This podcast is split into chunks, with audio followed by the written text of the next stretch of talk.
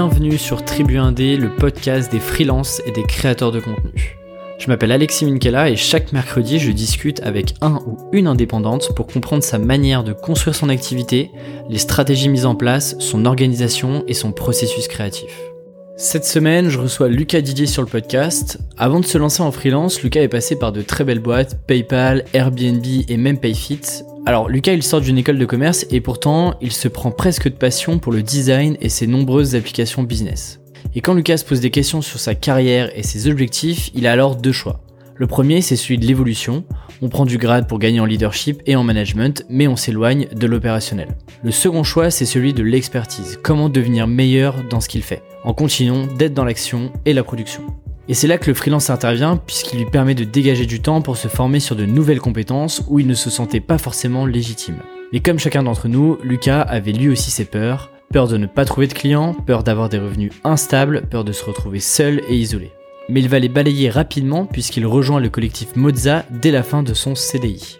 Si vous suivez le podcast depuis un moment, ce nom doit vous dire quelque chose. Et oui, j'ai interviewé Adrien Moncoudiol, l'un des deux cofondateurs, dans l'épisode numéro 13. Alors pour celles et ceux qui ne connaissent pas Moza, c'est un collectif de freelance en product design et UX design, et ils accompagnent leurs clients pour construire leur stratégie produit, auditer leurs produits existants, et même construire des apps from scratch, c'est-à-dire depuis le début. Avec Lucas, j'ai voulu rentrer dans le fonctionnement opérationnel. On a donc parlé de l'organisation très concrète du collectif, pourquoi est-ce qu'ils ont choisi de travailler en binôme, comment définir ces binômes et comment communiquent-ils ensemble et avec le client, quelles sont leurs méthodes de prospection pour ne jamais être à court de clients, comment font-ils pour vendre des prestations plus chères que leurs concurrents, comment ont-ils construit et mis en place leur processus et leurs méthodes d'accompagnement, et enfin quels sont leurs rituels et leur organisation en interne?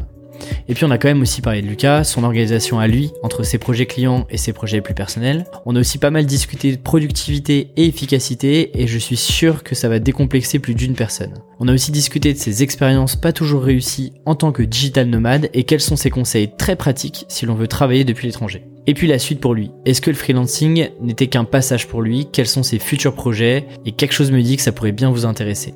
Et comme toujours, je continue de faire mon petit appel à l'action à la fin de l'introduction. Si vous souhaitez avoir accès à d'autres ressources pour progresser en freelance, tout se passe dans la newsletter du podcast où je partage mes lectures du moment et aussi les meilleurs contenus que je trouve sur internet dans la semaine. Pour vous inscrire, c'est très simple, aleximinkela.com, le lien est en description, et moi je vous dis à la semaine prochaine et très bonne écoute. Salut Lucas. Salut.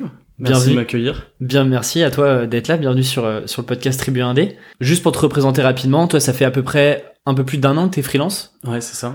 Euh, sur des sujets plutôt product et UX. Mm-hmm. Et d'ailleurs, t'as rejoint, dis-moi si je me trompe, t'as rejoint le collectif Moza au moment où tu t'es lancé en freelance ou c'est un petit peu arrivé après Ouais, c'est ça. Globalement, ça a coïncidé vraiment.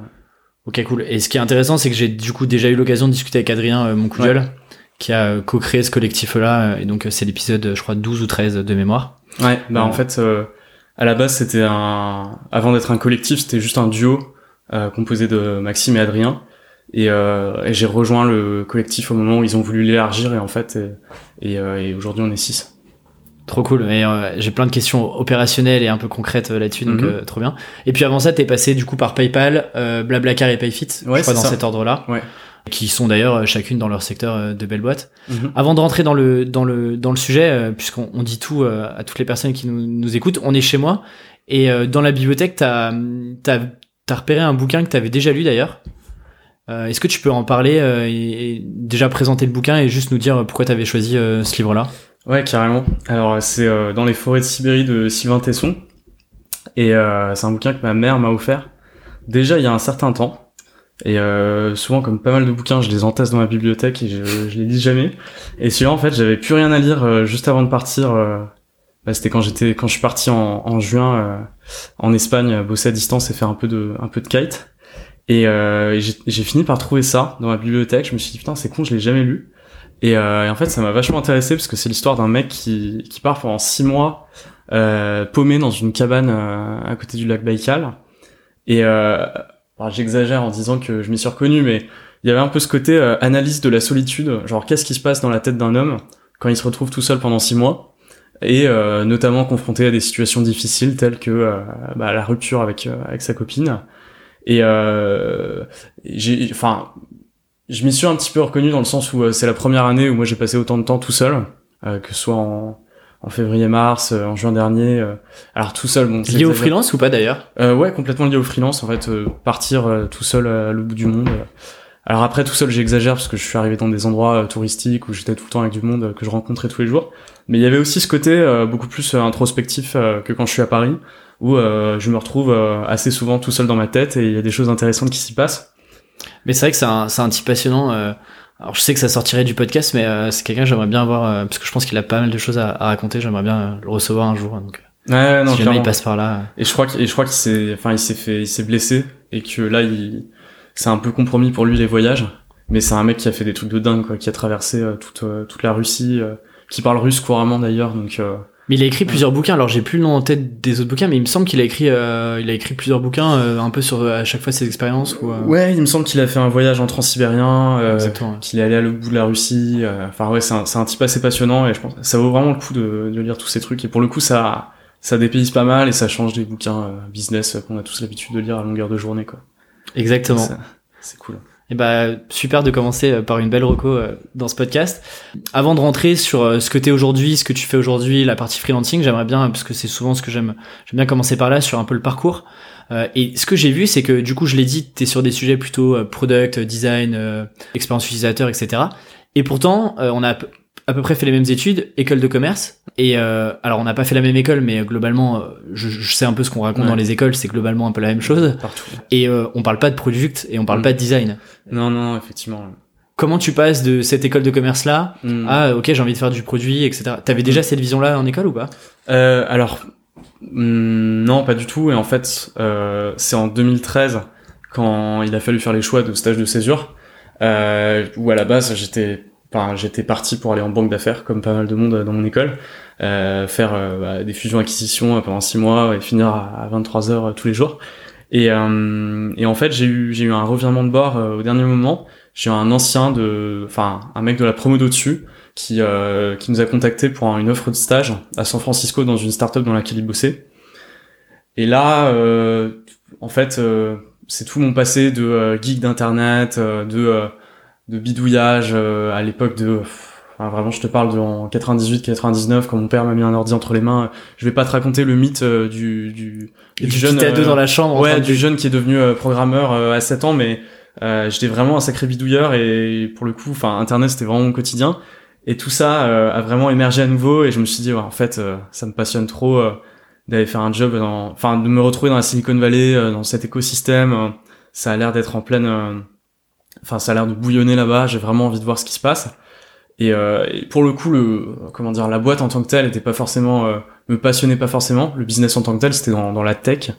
Euh, donc c'était une boîte, enfin qui, qui, qui faisait de la pub. Euh, mais le fait de me retrouver dans l'écosystème euh, de Palo Alto, pour le coup, c'était c'était vraiment une super opportunité. Et du coup, au dernier moment, c'était vraiment genre peut-être deux trois semaines avant de commencer la période des stages, j'ai fini par par décider de, de, remplacer le stage en fusion acquisition par un stage euh, business développement euh, dans une boîte en, en Californie. Et, euh, et c'est ça qui a un peu déclenché toute la machine en fait. Euh, J'étais parti en fait bah, pour faire du business développement, account management, donc vraiment des trucs commerciaux quoi. En fait, faire des calls avec des potentiels clients et partenaires, écrire des emails où tu fais des belles propositions commerciales, etc., etc. Et pendant le stage en fait, bah comme dans toutes les boîtes euh, qui ont 15 employés et qui sont en constante évolution, la, la, la, fiche de poste en fait du stage va évoluer euh, pendant le stage change euh, rapidement quoi. Et on a on a fini par me par me confier des, des tâches de qui s'apparentaient à un peu du product management où il fallait faire de la rédaction de specs, valider des tickets Jira, discuter avec les développeurs, etc., etc. Et, et, là, je me suis rendu compte que ça me, que ça me plaisait vraiment pas mal. Et c'est pour ça que je me suis dit, euh, vas-y, je vais confirmer cet intérêt que j'ai eu euh, dans la Silicon Valley en faisant un deuxième stage dans le même milieu, enfin dans le, dans le product management. Et c'est là que je me suis retrouvé chez PayPal à Paris. Alors, c'était pas du product management dans le sens pur du terme, parce qu'on dépendait d'équipes qui étaient en Californie.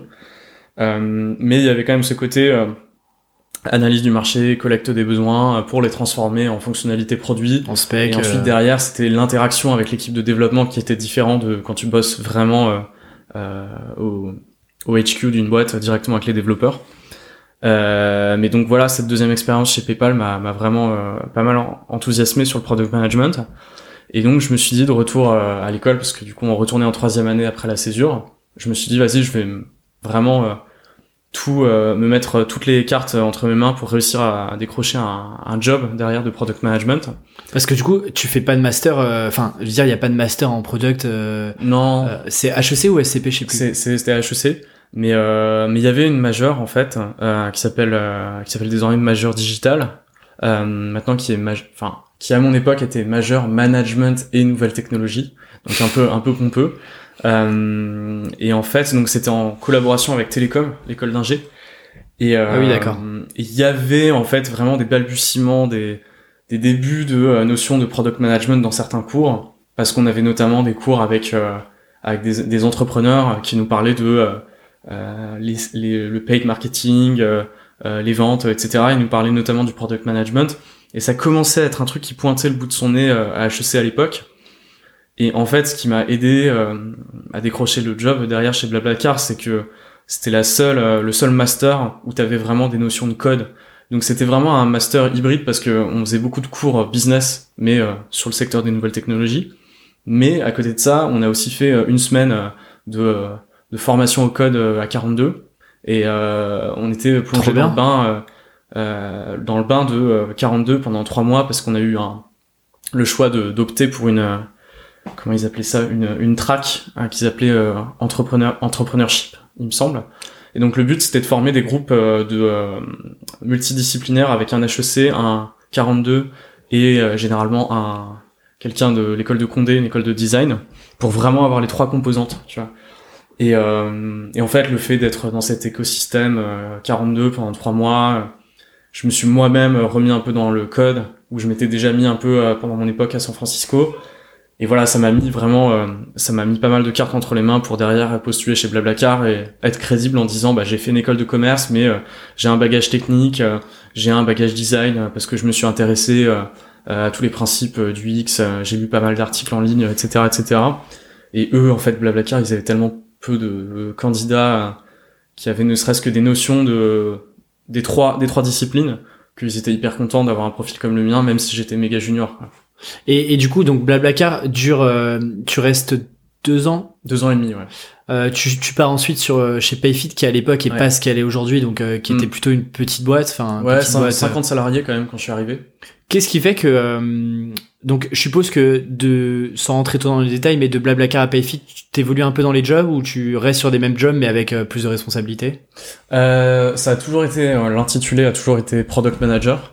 Euh, alors après, quand je suis arrivé chez Blablacar, j'étais vraiment euh, ce qu'on appelait associate product manager. Donc c'est vraiment le bas, le bas de l'échelon, c'est euh, junior. Le junior, ouais. Et Quand je suis arrivé chez Payfit, c'était euh, c'était product manager avec forcément un, un périmètre vachement plus large parce qu'en fait, on attendait de moi de couvrir euh, à la fois euh, la partie euh, vraiment stratégie, euh, recherche utilisateur, enfin recherche client, euh, compréhension euh, des besoins, euh, réflexion avec euh, le top management de la boîte sur euh, quelle est la stratégie produit qu'on veut mettre en place, euh, quelles sont les bonnes fonctionnalités à horizon un an euh, pour, euh, pour, pour le produit Payfit. Et tout en bas de l'échelle, enfin tout en bas de l'échelle.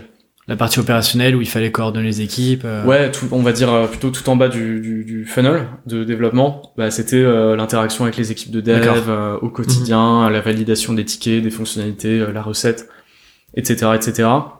Et alors, euh, donc, deux belles expériences quand même dans, dans deux belles boîtes aujourd'hui. Qu'est-ce qui te pousse à un moment ou à un autre de quitter cet univers un peu start-up, Hum, donc euh, de ce côté salarié, euh, à, euh, ok, en fait, euh, bah, je fais autre chose et euh, hum. on va en parler après, mais je me lance en free, quoi. Hmm.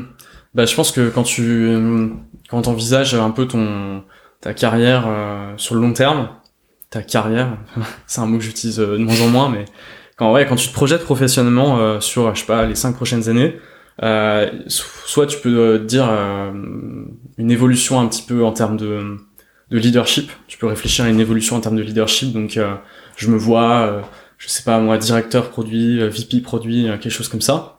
Et ce qui est un peu euh, la réflexion naturelle qu'on a en sortant d'une école de commerce parce que on nous vend qu'on va être au comex d'une boîte, qu'on va être directeur, responsable, vice-président, etc. Donc ça c'est la première approche et c'était un peu bah, ce que, moi, ce que j'avais naturellement en tête en commençant mes premiers jobs, je me disais, bah voilà, je vais faire mes armes, je vais commencer product manager, puis être, je sais pas, senior ou lead, j'en sais rien, puis head of, je sais pas quoi. Et en fait, tout ça a vachement changé quand j'ai pris un petit peu plus de maturité sur les sujets d'évolution professionnelle. Et je me suis rendu compte que ce qui était aussi hyper enrichissant, c'est peut-être un petit peu plus un, un rôle d'expert, genre gagner en expertise sur différents sujets. Euh, et donc notamment, bah, euh, en fait, au bout de quelques années j'avais fait mon stage chez PayPal, j'avais fait un an et demi chez Blablacar dans l'équipe monétisation paiement, j'étais un peu, on me considérait souvent comme l'expert paiement, tu vois. euh, et donc, si je voulais, je pouvais euh, euh devenir encore, enfin, encore plus spécialisé là-dedans et, euh, et devenir vraiment Mister Paiement produit à Paris ou je sais pas quoi. Et, euh, et, derrière, tu peux vendre ça, euh, tu vois, tu peux vendre cette compétence qui est extrêmement valorisée parce que euh, bah, la monétisation, c'est juste ce qui permet aux boîtes de faire leurs leur revenus. Et il y a plein de problématiques de conversion dans tous les secteurs, que ce soit le e-commerce, les SaaS, le, les apps B2C, etc. Et puis vous, vous êtes peu à, à, à avoir cette compétence-là où vous êtes dit, ok, bah en fait, je fais ça, enfin, je me focalise là-dessus, quoi. Ouais. Et mais moi, ce qui m'intéressait, en fait, ce qui me titillait depuis pas mal de mois, euh, voire d'années, c'était euh, la partie euh, UX. en fait, UX, est-ce que tu peux juste, pour ceux qui, qui connaissent pas forcément en une phrase, qu'est-ce que ça ouais, veut dire carrément. Bah, UX, en fait, ça veut dire user user experience. L'appellation longue, c'est user experience design. Et donc, en fait, c'est une discipline, une discipline du design, design produit, en fait, produit dans le sens application mobile, site web, qui est centré sur l'expérience utilisateur. Donc, qu'est-ce que ça veut dire? C'est on va s'intéresser à l'intégralité de l'expérience euh, depuis le point d'entrée jusqu'à jusqu'au point d'arrivée en fait dans une application ou un site web.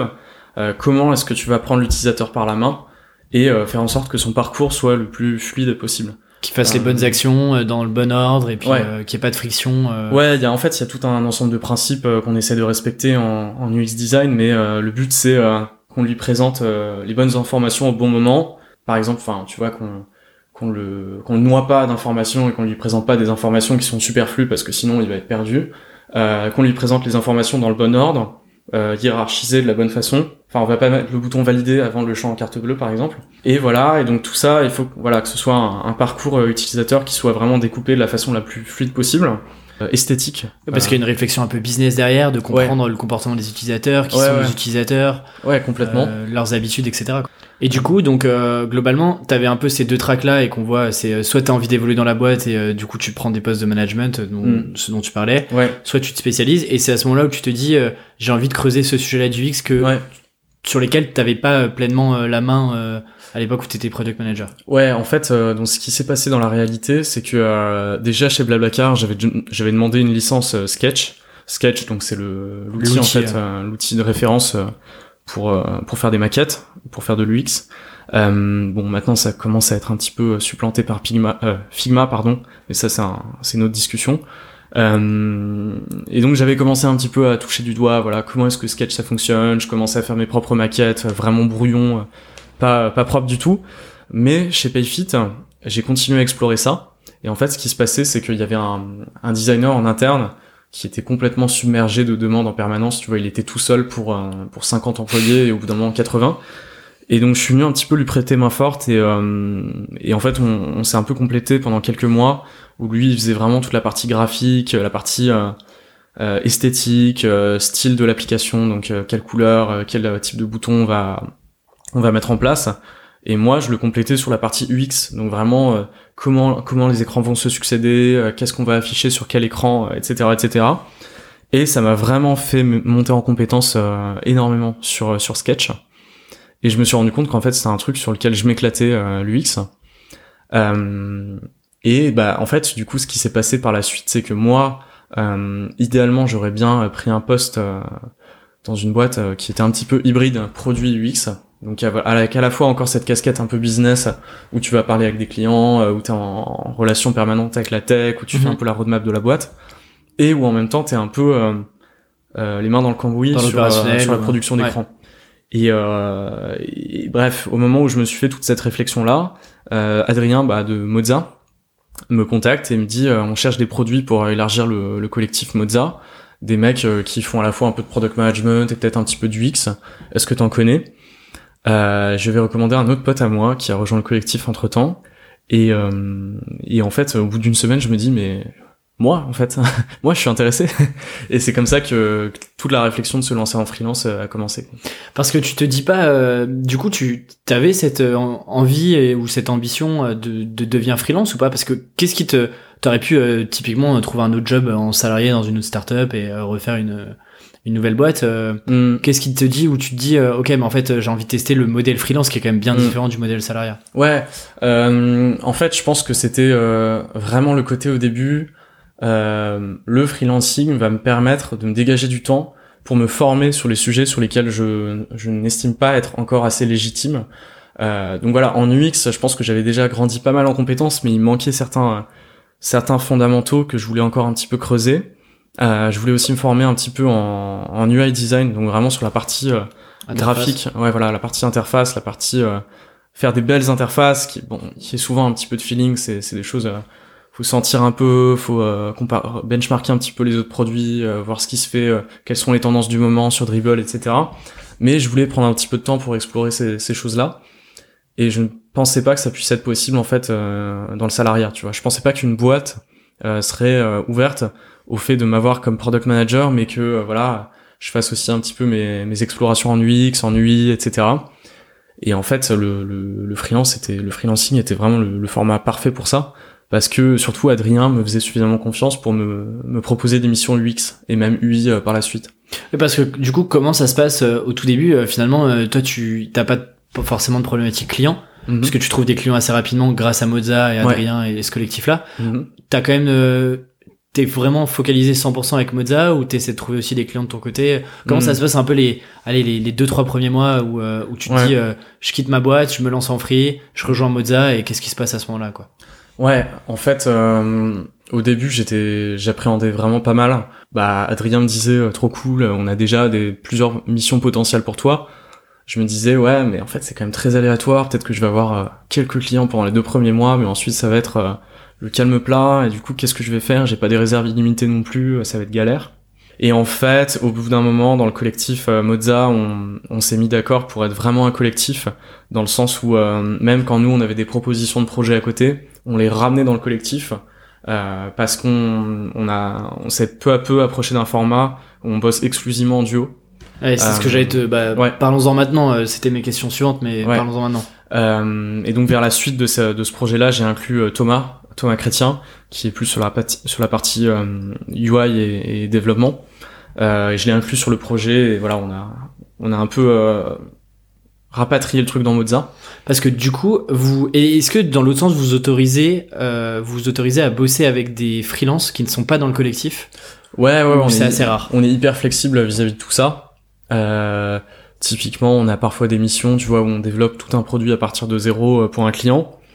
Et, euh, et sur la fin, en fait, le client bah, va lancer son produit, donc il a besoin d'une stratégie de, de lancement, et donc notamment une stratégie de paid marketing, euh, contenu, etc. Et donc là, souvent, on met en relation nos clients avec des potes à nous. Euh, et inversement, euh, il y a des agences de développement parfois euh, qui bossent sur des produits euh, où en fait ils se rendent compte que c'est la catastrophe niveau design et du coup ils nous recommandent. Et nous à l'inverse on les recommande quand le quand la partie design est terminée chez un client et qu'il a besoin d'une agence pour développer le truc. Pareil, ben on recommande à des à des collectifs de, de potes ou de très bonnes connaissances. Donc ouais ouais, il y a un peu ce, cet échange de bons procédés dans le milieu du freelance. Et, euh, et pour revenir sur le côté euh, duo, ça c'est un truc qu'on a mis en place. Euh, c'était pas forcément gravé dans le marbre au tout début de Mozart, mais enfin si ça l'était parce que Adrien et Max bossaient en permanence ensemble. Mais quand, quand le collectif s'est élargi, il n'y avait pas, pas forcément cette notion de duo. Et, et très rapidement, on s'est rendu compte qu'en fait les missions en duo marchaient beaucoup mieux. déjà nous, on se sentait beaucoup mieux quand on travaillait parce qu'il n'y avait pas ce côté vraiment solitaire de bosser euh, ensemble, enfin bosser tout seul sur une mission de A à Z. Euh, il y avait ce côté, euh, ça venait compenser en fait un truc que tu perds par rapport au salariat à mon sens, qui est de ne plus avoir des collègues euh, qui vont euh, bah, vérifier ton travail, te challenger, te dire est-ce que t'as pensé à ça, moi je ferais plutôt ça comme ça, ce côté un petit peu comment dire émulation tu vois qui vient de euh, pair, euh, de pair sur les projets, quoi. Ouais, ouais, ouais. Et puis même, tu vois, moi quand je bossais chez Blablacar, on avait parfois des ce qu'on appelait des design reviews, euh, où on se retrouvait à, à 6, entre 6 et 10 dans une salle et tu présentes tes écrans, ton prototype et tout le monde euh, tout le monde le défonce, mais pour le bien pour le bien du Ouais, produit, manière tu vois. bienveillante, ouais. parce que euh, tout ce qui en ressort est hyper positif et t'améliores ton truc euh, à fond à la suite de ça. Et chez Moza, on perdait un peu ça. Enfin, en freelance, pardon, tu perds un peu ça. Et, euh, et ce qui fait qu'on a mis en place le système de bosser à deux. Et, euh, et franchement, la qualité du travail qu'on fournit est juste, euh, est juste incomparable par rapport à si tu bosses tout seul, quoi. T'as t'as beaucoup plus de recul, en fait. Et donc ça, c'est un truc qui est euh, aujourd'hui, c'est enfin c'est pas imposé, mais euh, c'est défini. C'est euh, quelle que soit l'émission, euh, deux. Moi, je me pose une question côté client, Ouais. parce que du côté du client, ça le rassure parce qu'il est quasiment sûr d'avoir un truc euh, qui fonctionne, qui a Ouais. été euh, review, etc. Mais euh, derrière, forcément, le, le prix est, est beaucoup plus élevé que, Ah oui. euh, que s'il y avait une seule personne. Mm. Comment vous arrivez à faire comprendre aux clients que euh, ok, mais ça va lui coûter plus cher, mais c'est aussi euh, c'est aussi pour son bien parce que Ouais. on en parlera tout à l'heure. Je, je laisse un peu teasing pour la suite sur les, sur les prix qui sont quand même des prix assez élevés euh, Ouais. de ce que vous faites. Euh, quand tu multiplies ces prix par deux, Mm. euh, t'arrives quand même sur des budgets assez conséquents. Ouais, Il y a des, il y a des, je sais pas, des leviers que vous, vous Mm. essayez d'avoir avec les clients? Ouais, en fait, euh, notre argument principal, c'est que euh, quand c'est des boîtes euh, qui n'ont pas forcément euh, internalisé euh, toute la toute la réflexion produit euh, que tu as en startup, qui est de commencer petit, de faire des petites itérations, euh, de euh, pas développer un produit pendant un an et de le lancer et de- d'échouer. Nous, en fait, on leur vend vraiment euh, une méthodologie, un process où on va peut-être travailler entre deux semaines et trois mois selon les clients avec eux, mais à la fin, ils vont pas se retrouver avec avec un énorme un énorme repo de code qu'ils vont devoir jeter à la poubelle. Avec nous, en fait, ils vont très rapidement commencer à tester une idée et euh, le produit final qu'on va leur euh, qu'on va leur livrer, le le prototype, les maquettes, enfin bref, le, le design qu'on va leur faire, ça va être vraiment quelque chose qui aura testé, qui aura été testé un maximum et qui a des chances de succès euh, bien plus élevées que si tu fais le truc à l'aveuglette euh, sans avoir vraiment trop d'expertise produit. Et donc ce que nous on leur dit, c'est que euh, en fait euh, ils vont faire des économies sur la partie dev derrière euh, par rapport à s'ils faisaient ça un peu à l'aveuglette en interne, en tâtonnant, euh, en se disant ouais ça c'est pas mal, ouais j'ai l'intuition que c'est bien, mais sans faire de tests utilisateurs, de tests d'usabilité, de euh, mesurer euh, les datas de comment le truc performe, etc., etc. Et avec nous en fait c'est juste euh, bah c'est cher effectivement au début, mais euh, dans six mois ou dans un an ils seront hyper contents de voir qu'ils auront pas euh, mis à la poubelle euh, des dizaines de milliers d'euros de, de budget de développement web. Parce que du coup, vous leur vendez aussi une, euh, en fait, vous leur vendez une méthode, quoi, globalement, Mm. et, et vous vous occupez de tout le process de, Mm. ok, j'ai potentiellement une idée, je pense que ça va être comme ça que, euh, que l'appli devrait être faite et Mm. que le parcours utilisateur, Ouais. jusqu'à, ok, on a validé ça et c'est effectivement comme ça. Ouais. Vous, a- vous avez vraiment, et cette méthode-là, vous l'avez euh, un peu créée, brandée Moza, ou vous Mm. avez, comment est-ce que vous, comment est-ce qu'on construit une méthode quand on est freelance et qu'on n'a pas une agence Mm. avec euh, 15 ans d'expérience? Ouais. Même si vous avez chacun votre, de l'expérience, Mm. vous n'êtes pas non plus des, des seniors plus plus plus sur euh, sur chacun de vos, vos domaines de compétences. Mm. Comment est-ce qu'on crée une méthode globalement euh, Bah, on n'a pas, on n'a pas euh, réinventé la roue. Hein. En fait, on s'inspire de, de toutes les meilleures pratiques qui ont été, qui ont été publiées par pas mal de boîtes et tous les, tous les bouquins que tu peux lire sur, voilà, Lean Startup, comment développer un produit par petites itérations et pas aller droit dans le mur pendant un an. Et, euh, et en fait, on a juste, euh, bah, Maxime et Adrien, depuis quelques années, on produit pas mal de contenu sur, euh, sur le product management, sur l'UX, en, en faisant une synthèse en fait de toutes les bonnes ressources que tu peux trouver sur bah, comment tester une idée à la fois, comment comment mesurer euh, les datas, enfin comment comment mesurer le comportement de tes utilisateurs, comment mesurer l'intérêt de tes utilisateurs vis-à-vis de ton produit, tu vois le NPS, euh, comment euh, voir si ton application mobile euh, performe bien ou pas, bah, notamment quand tu la cherches sur l'App Store. Donc ça c'est des sujets plus euh, product marketing, mais en gros c'est vraiment une synthèse de tous ces trucs-là de façon assez structurée, tu vois, depuis le début d'un produit jusqu'à jusqu'au lancement. Et bah il y a notamment une une presse qui a été créée par par Maxime qui s'appelle Road to a Great to a Great Product. Euh, et en gros, ça t'explique bah de tu pars de zéro. Comment est-ce que tu mets au point ta première fonctionnalité? Comment est-ce que tu la testes euh, pour t'assurer que qu'elle fonctionne bien? Et, euh, et voilà comment de, de proche en proche t'itères pour arriver à un produit qui fonctionne et, qui est qui est utilisé par des milliers d'utilisateurs. Et en gros, ces présentations-là, euh, ça fait plusieurs années, je pense qu'elles sont sur le sur le site de Mozart. Et et c'est des trucs qui ont qui ont pas mal buzzé, qui ont vraiment été pas mal appréciés par pas mal d'entrepreneurs qui se posent des questions, qui galèrent, ou même des tu vois des jeunes employés de start-up qui cherchent un peu des, des frameworks.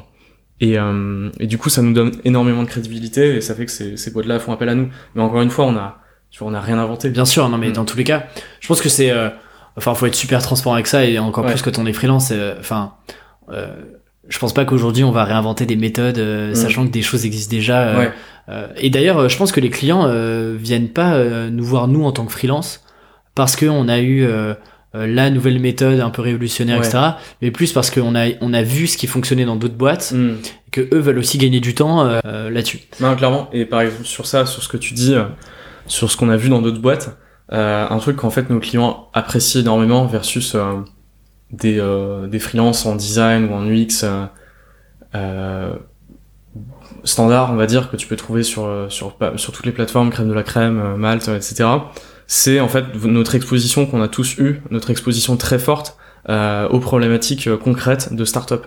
On a tous bossé sur un, tu vois, on a bossé chez Blablacar, PayPal, Molotov, euh, Florent a bossé chez Stouti et on, on a tous été exposés vraiment très concrètement à plein de produits bah, qui tu vois, qui sont éprouvés par des, des millions d'utilisateurs. Et du coup, on, on est dans le concret, tu vois.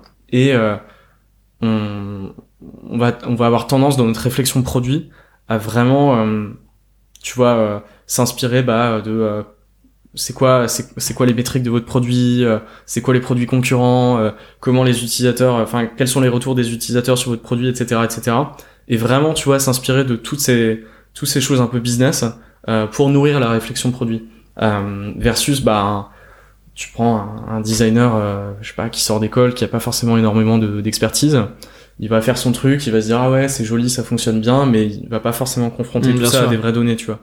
Et le fait que même tu vois par exemple le fait d'avoir bossé chez Blablacar, je sais euh, qu'est-ce qui marche, qu'est-ce qui marche pas, euh, par exemple sur un euh, sur des résultats de recherche quand tu fais un quand tu fais une recherche sur le sur le site de Blablacar, euh, on a fait des milliers de tests sur qu'est-ce qui fonctionne, qu'est-ce qui fonctionne pas, euh, pareil sur des pages de paiement, qu'est-ce qui en termes du X fonctionne, fonctionne pas.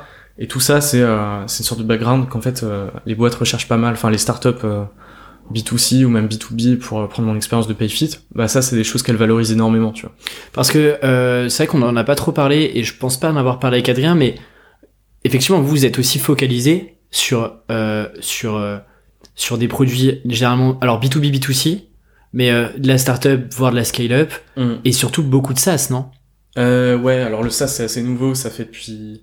Alors plutôt sur du B2B effectivement sur du SaaS, Ouais. mais sur de l'app mobile. Ouais. euh, Enfin, je veux dire, il y a, il y a des, il y a une segmentation déjà où euh, Mm. typiquement, je crois que vous, enfin, dites-moi si je me trompe, mais euh, vous bossez pas euh, pour des boîtes de e-commerce euh, qui ont un site internet. euh, Non, alors ça nous est arrivé très, très exceptionnellement quand c'est un produit qui sort un peu du lot.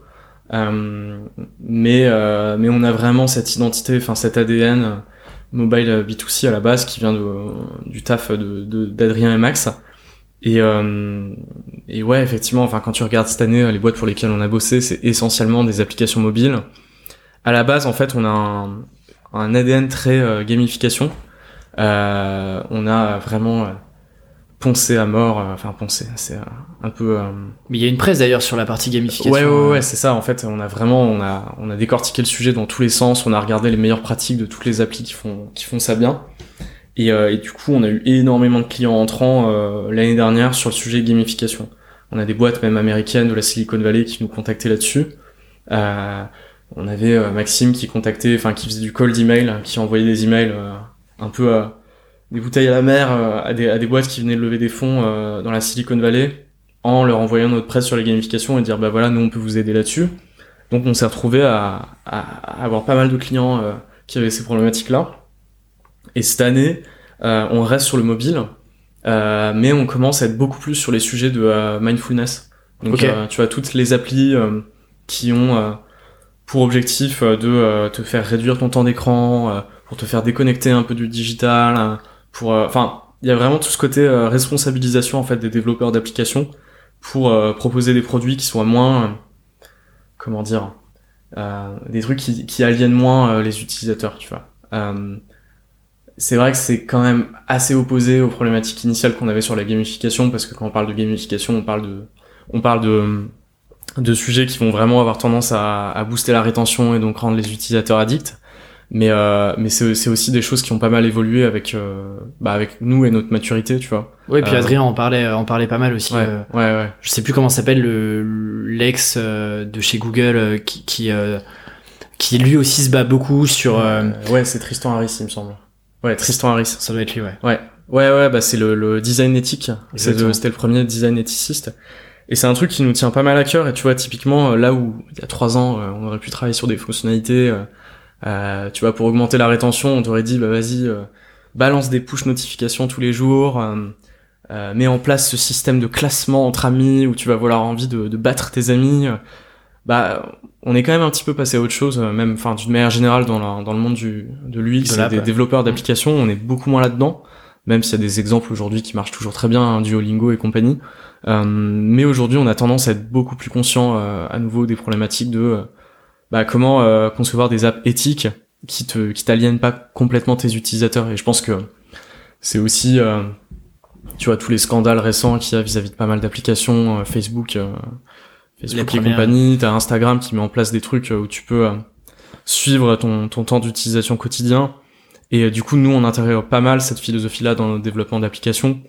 Et on va avoir tendance à toujours privilégier des solutions qui sont, tu vois, qui sont sympas pour l'utilisateur et qui vont être plutôt long, long terme que court termiste pour booster euh, tes métriques auprès des, investisseurs, qui est finalement, je pense, euh, ce qui était la logique derrière tous ces trucs de gamification et de rétention, quoi. Parce que ça m'intéresse sur la. Alors, euh, je mettrai les liens en description comme ça, les, les personnes pourront aller regarder euh, la, les belles, les belles presses que vous avez faites et Mhm. qui sont super quali. Mhm. Moi, je me demandais, ça représente combien de temps euh, de, de de recherche, de euh, de, de création de, de, de ces contenus-là qui font, euh, je sais pas, c'est entre 50 et globalement 100 slides et il y a Mhm. beaucoup beaucoup d'exemples assez différents. Ouais. Je me dis que ça doit prendre du temps. C'est, euh, t'arrives, vous Mhm. arrivez un peu à évaluer ça ou pas en interne? Euh, J'aurais du mal à te dire précisément combien de temps euh, Maxime avait passé là-dessus, euh, parce que c'est Maxime qui en fait était vraiment responsable du contenu chez Mozza cette année. Euh, mais ça lui a pris plusieurs semaines. Euh, après, c'était pas, enfin, il passait pas tous les jours dessus, mais ça demande plusieurs jours de boulot et et pas mal de recul parce que tu vas interviewer des gens, tu vas euh, prendre le temps de toi-même utiliser les applications, euh, tu vas euh, Ouais, tu, tu, tu vas aussi euh, lire pas mal d'articles, même un, un des bouquins. Max avait lu des bouquins sur le sujet quand il avait fait la, la presse sur euh, Road, to a, Road to a Great Product. Euh, donc ouais, ça demande, ça demande pas mal de temps de, de préparer tout ça, quoi. Et du coup, toi, en parlant de contenu, euh, moi, je t'ai découvert euh, via tes contenus personnels cette fois-ci. Mhm. Euh, bah, comme quoi, euh, ce qu'on se disait tout à l'heure, c'est que euh, on a beau le répéter à chaque épisode, mais euh, en fait, le contenu est super important et encore plus côté freelance euh, parce que euh, ça t'ouvre un peu. euh, Enfin, tu gagnes en visibilité en tout cas euh, euh, là-dessus. Toi, quand t'as commencé à créer des contenus, c'était quoi euh, l'objectif derrière? C'était euh, plus euh, objectif plaisir euh, d'écrire parce que euh, c'était euh, voilà ça, te- ça te sortait un peu de ta zone de confort ou il y avait une strat euh, où tu voulais gagner en visibilité euh, parce qu'en plus j'ai vu que tu avais aussi fait des articles invités notamment dans certains petits médias Ouais. un petits euh, plutôt des médias Mhm. c'est quoi un peu l'histoire derrière tout ça? Pourquoi est-ce que tu fais Mhm. tout ça? Je pense que ça remonte à hum, quand j'étais chez, chez Blablacar, où euh, en fait à l'époque on avait eu un, un moment où on, on avait des forts besoins de re- recrutement dans l'équipe produit. Et, euh, et en fait un des, un des piliers de la stratégie c'était d'augmenter la visibilité de la boîte et la visibilité de l'équipe produit surtout en euh, faisant la promotion de, du taf qu'on faisait dans l'équipe et du, enfin du bon taf qu'on faisait. Et euh, du coup on avait eu des objectifs de, euh, je sais plus, on s'était mis des objectifs de chacun dans l'équipe euh, écrire un article. euh, durant le prochain trimestre. Et, et il me semble que j'en avais écrit un ou deux de de retour d'expérience sur euh, sur un- une mission, enfin sur un, un- une fonctionnalité sur, le- sur laquelle on avait bossé avec euh, avec plusieurs personnes. Et j'avais expliqué euh, en fait un peu les clés de la relation euh, product manager designer euh, pour euh, réussir à bien travailler ensemble et faire un truc hyper harmonieux, etc. Blablabla. J'ai j'avais utilisé une analogie avec avec les chaînes de montagne ou je sais pas quoi, enfin un truc. C'était proche du bullshit, mais franchement, ça a été bien, ça a été bien reçu. Et en fait, ça m'a un peu lancé dans euh, dans l'écriture, sur enfin sur Medium notamment, mais aussi sur d'autres euh, sur d'autres euh, postes. Et, euh, et en fait, ça m'a vraiment plu. Et juste euh, c'était une manière pour moi de formaliser un peu toutes les toutes les réflexions que je me faisais au niveau pro. Genre, je sais pas, si je sortais d'un gros projet et j'en avais appris trois trois choses importantes, trois leçons. Euh, je me disais bah, bah, ce serait cool de les mettre dans un tu vois de les formaliser sur un article. Et ça va sûrement euh, tu vois plaire à d'autres gens. Euh, ça va leur servir aussi à d'autres product managers dans d'autres boîtes de la même manière que moi il y a plein d'articles qui m'ont énormément servi de mecs de Airbnb Shopify et compagnie. Et bref c'est un peu comme ça que ça a commencé.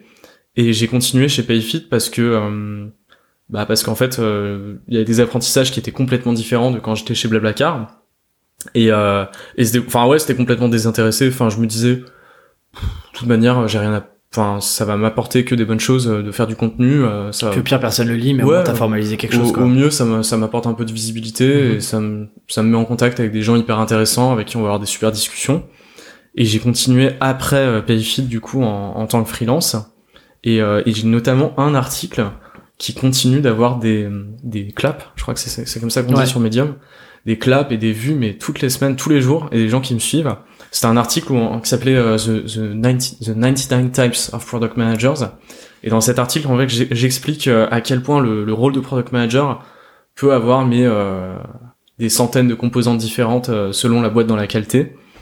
Et, et du coup, j'avais fait un petit petite illustration avec tous les outils différents qu'un product manager peut utiliser. J'avais fait un diagramme avec tous les différents toutes les différentes tâches que peut avoir un product manager dans une boîte. Et le truc, euh, enfin, je m'y attendais pas. Franchement, c'était le truc, l'écrit le, plus à l'arrache que j'ai fait.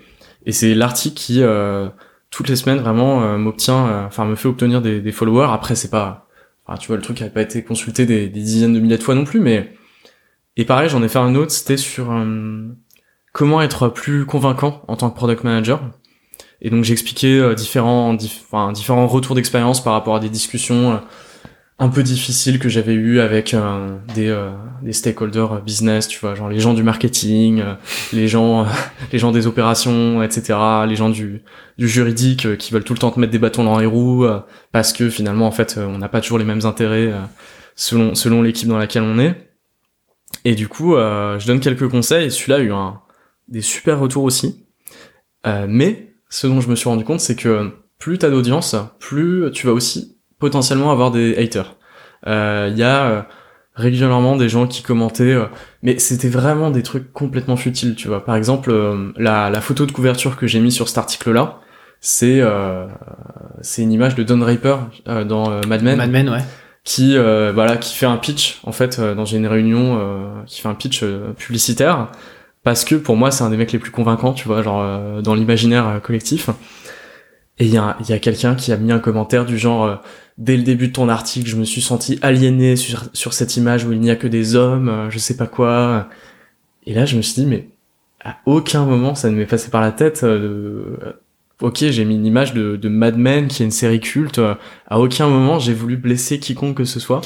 Et, euh... et ça impacte, ça te. Est-ce que c'est un truc qui te touche ou pas Du coup, cette partie où euh, bah parce que en fait, quand tu commences à donner ton point de vue, à donner du contenu, à partager des choses. Mm bah effectivement, euh, si en fait tu veux que ça soit des contenus qui sont intéressants, il faut aussi donner ton avis. Ouais. Et donc accepter euh, potentiellement d'avoir des gens qui qui te qui, qui, sont pas dans le même sens que toi. Est-ce que c'est un truc qui t'a qui te bloque un peu aujourd'hui même pour écrire des nouveaux contenus ou pas euh, du Non, tout? pas du tout. En fait, au début, j'ai eu un peu la réaction euh, spontanée de comment dire? J'étais un peu j'étais un peu énervé, j'étais un peu froissé quoi qu'on qu'on commente mes trucs. Bon, pareil, sur un autre article, quelqu'un qui disait, mais t'as as complètement tort, je sais pas quoi.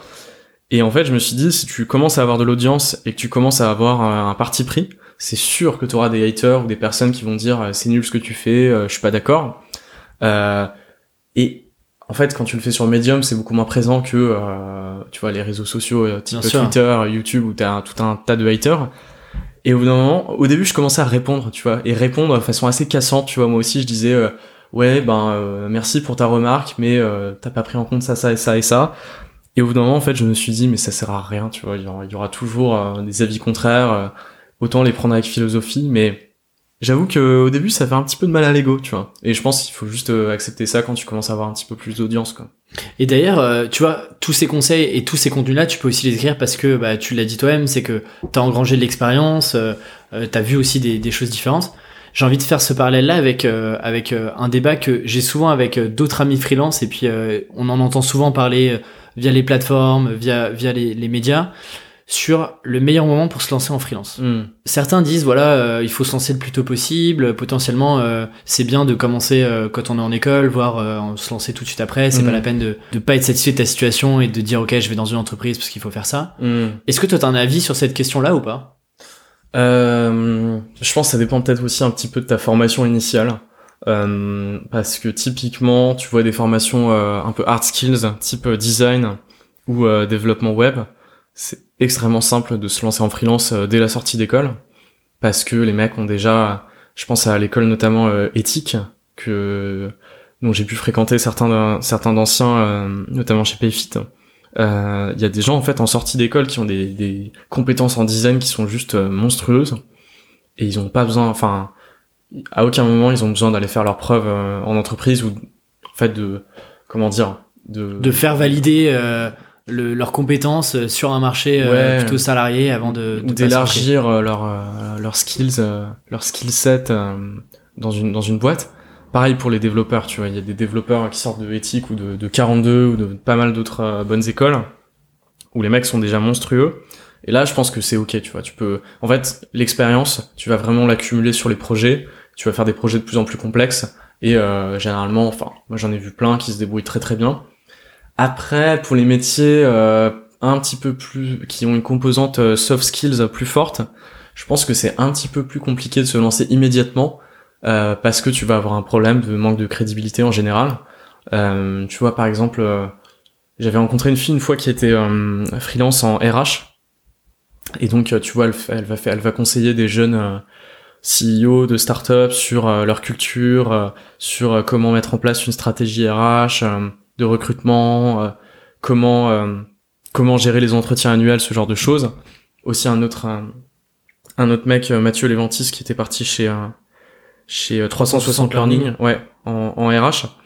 Euh, et là, je pense que tu vas avoir besoin d'un petit peu plus d'expérience et de prouver que voilà, t'as déjà fait un peu tes armes dans des dans d'autres boîtes et euh, t'as as déjà développé une carapace assez solide parce que c'est des trucs qu'on va vraiment euh, on va vraiment attendre de toi que t'aies de l'expérience. euh. Donc je pense que ça dépend. Ouais. Et tu vois, excuse-moi de te couper, je titille un peu par exemple Moza. Mm. Globalement, Moza, vous, vous, vous travaillez, enfin, le collectif de Moza est composé de freelances qui ont euh, déjà euh, fait un peu leurs armes et leurs Ouais. preuves dans des startups, tu vois. Ouais. Est-ce que par exemple, euh, ça vous viendrait à l'idée d'aller recruter, euh, enfin recruter, c'est un grand mot, mais de d'intégrer dans le collectif des freelances qui sont des tout jeunes freelances juniors Mm. euh, parce qu'ils ont eu aucune expérience, tu vois? Ouais, alors euh, ouais, ça dépend. Encore une fois, je pense du des compétences. Si c'est pour recruter sur du design euh, d'interface, du design peut-être un petit peu UX aussi, ça nous poserait pas trop de problèmes. Si c'est sur des, sujets où on va demander un petit peu plus de maturité au niveau de la réflexion, euh, type stratégie produit, euh, product management, enfin vraiment la partie recherche du product management, là on va quand même demander un petit peu plus d'expérience parce que euh, il y a toute une réflexion business à mener. Mais c'est des trucs sur lesquels on est complètement en train de réfléchir à c'est quoi notre euh, notre stratégie euh, parce qu'on potentiellement on veut un peu élargir le collectif à l'avenir. On est complètement en train de réfléchir à tout ça. Sur des compétences ou sur des en nombre de Euh, personnes? les deux. Les deux clairement. D'accord. on cherche des designers plus d'interface euh, qui vont nous aider sur du branding mais aussi des enfin d'autres euh, profils produits euh, UX euh, etc on cherche aussi plus de diversité parce que là aujourd'hui on est un collectif de de mecs blancs euh, français euh, et en fait bah l'UX le principe de l'UX c'est que tu designes pour tous tes- pour tous les utilisateurs. Tu fais quelque chose de bah vraiment qui inclut qui est très inclusif qui inclut tous les utilisateurs. Et euh, bah, on design pas pour des applications euh, utilisées uniquement par des mecs blancs de 27 ans euh, qui vivent à Paris. Euh, donc on aimerait bien un petit peu plus de diversité. Concernant le fait de recruter des personnes avec peu d'expérience. Je pense pas que ce soit un problème euh, dans la mesure où en fait on, va pouvoir les former. Euh, il faut qu'on leur mette en- entre les mains euh, les outils avec lesquels on bosse, euh, les on a, parfois des frameworks, enfin des matrices qu'on utilise, qu'on réutilise avec certains clients. Et tu vois qu'on leur explique un petit peu notre notre schéma de pensée. On a des, types de missions, notamment un, audit, enfin une mission qu'on appelle audit produit et, et marketing. Et en fait, ce truc-là a une structure qui est tout le temps la même. Ouais, voilà, Avec, euh, ça avec des axes de réflexion qui seront tout le temps les mêmes, des choses Ah. qu'on va tout le temps regarder. Et euh, tu vois, si on forme euh, les nouvelles recrues, qu'on leur explique comment est-ce que ça fonctionne, bah, a priori, euh, a priori au début, il faut un petit temps d'onboarding, mais ensuite, euh, ensuite ils peuvent faire partie du collectif, quoi. Bah du coup revenons euh, revenons on- a fait un peu de Moza, on est revenu sur ton parcours, on revient Ouais. sur Moza. Ouais. On fait un peu ce qu'on veut sur le podcast. Ouais, c'est cool. Freestyle. comment ça se passe sur euh, du coup la partie onboarding? Donc j'ai l'impression quand même que c'est euh, le, le collectif a quoi? Un an et demi, Ouais, presque deux ans. ouais. Euh, j'ai l'impression que c'est déjà ultra bien structuré, mais connaissant euh, l'équipe, euh, c'est pas si étonnant que ça. Mm. Ouais. Euh, mais j'ai l'impression que tout est assez processisé. Euh, pas, pas tant que ça dans les faits, mais ouais, c'est l'image qu'on essaie de donner. Et globalement, euh, sur un onboarding, ça se passe comment? Il y a, vous utilisez des outils pour documenter tout ce que vous faites. Typiquement, euh, un peu le, le- le livre de recettes pour un audit euh, sur le- la partie produit marketing? Ouais. Non, aujourd'hui, euh, on est quand même pas mal à l'arrache sur tout ça, mais parce que euh, on est des profils où euh, on a des parcours très similaires et on comprend très rapidement euh, euh, où on veut en venir sur chaque mission. Euh, typiquement, Émile, euh, Émile Ledur, qui bossait chez Blablacar aussi avant et qui s'est mis en freelance lui déjà il y a un an et demi, a rejoint Moza il y a pas si longtemps que ça et et en fait, vu qu'on avait déjà bossé ensemble pendant des mois et des mois chez Blablacar, quand on a commencé sur les premières missions, on s'est direct compris, on était sur la même longueur d'onde. euh, je lui ai euh, expliqué un petit peu la structure euh, que j'avais en tête pour la mission sur laquelle on bossait, et ça a déroulé, mais instantanément. Euh, donc je pense que quand on a un peu le même background, qu'on a un peu les mêmes, euh, la même mentalité, il y a aucun problème. Mais euh, bah, effectivement, c'est des problématiques qui vont arriver quand on va élargir le collectif. Il faut qu'on documente mieux tout ce qu'on fait. Et ça, c'était une problématique quand je bossais chez Blablacar et même chez Payfit. Documenter, documenter, documenter. On avait soit du Confluence, soit du Notion. euh, et on faisait ça, on faisait ça de, manière hyper carrée. Et c'est probablement un truc qui va devoir arriver euh, si on fait grandir Moza, quoi. Et euh, tu vois, tu parlais de euh, du coup euh, tout de suite euh, vous bossez en duo, etc. Mm. Là aussi, comment ça se passe? Comment tu fais euh, euh, comment tu fais communiquer deux personnes euh, qui sont freelance et qui de base bah, bossent quand même en solo? Mm. Euh, C'est pas non plus évident de bosser euh, en duo, en- enfin en équipe en tout cas Mm. auprès des clients. Comment ça se passe? C'est il y a alors Adrien me disait qu'il y avait une personne en front avec le client. Ouais. Alors, on a ce système de euh, qu'on appelle de lead sur les missions, ou euh, en fait lead ou lead upsell, ça dépend. Euh, Enfin, le nom, la version longue, c'est lead upsell. Et en gros, euh, la personne qui fait lead déjà va, va avoir un, une rému euh, journalière, enfin un TGM plus élevé que la personne qui est juste designer ou product manager. Euh, et en fait, le, ce rôle-là de lead upsell va être à la fois d'être une sorte de chef de projet sur la mission et de euh, respo commercial où tu vas faire de l'upsell à la fin de la mission.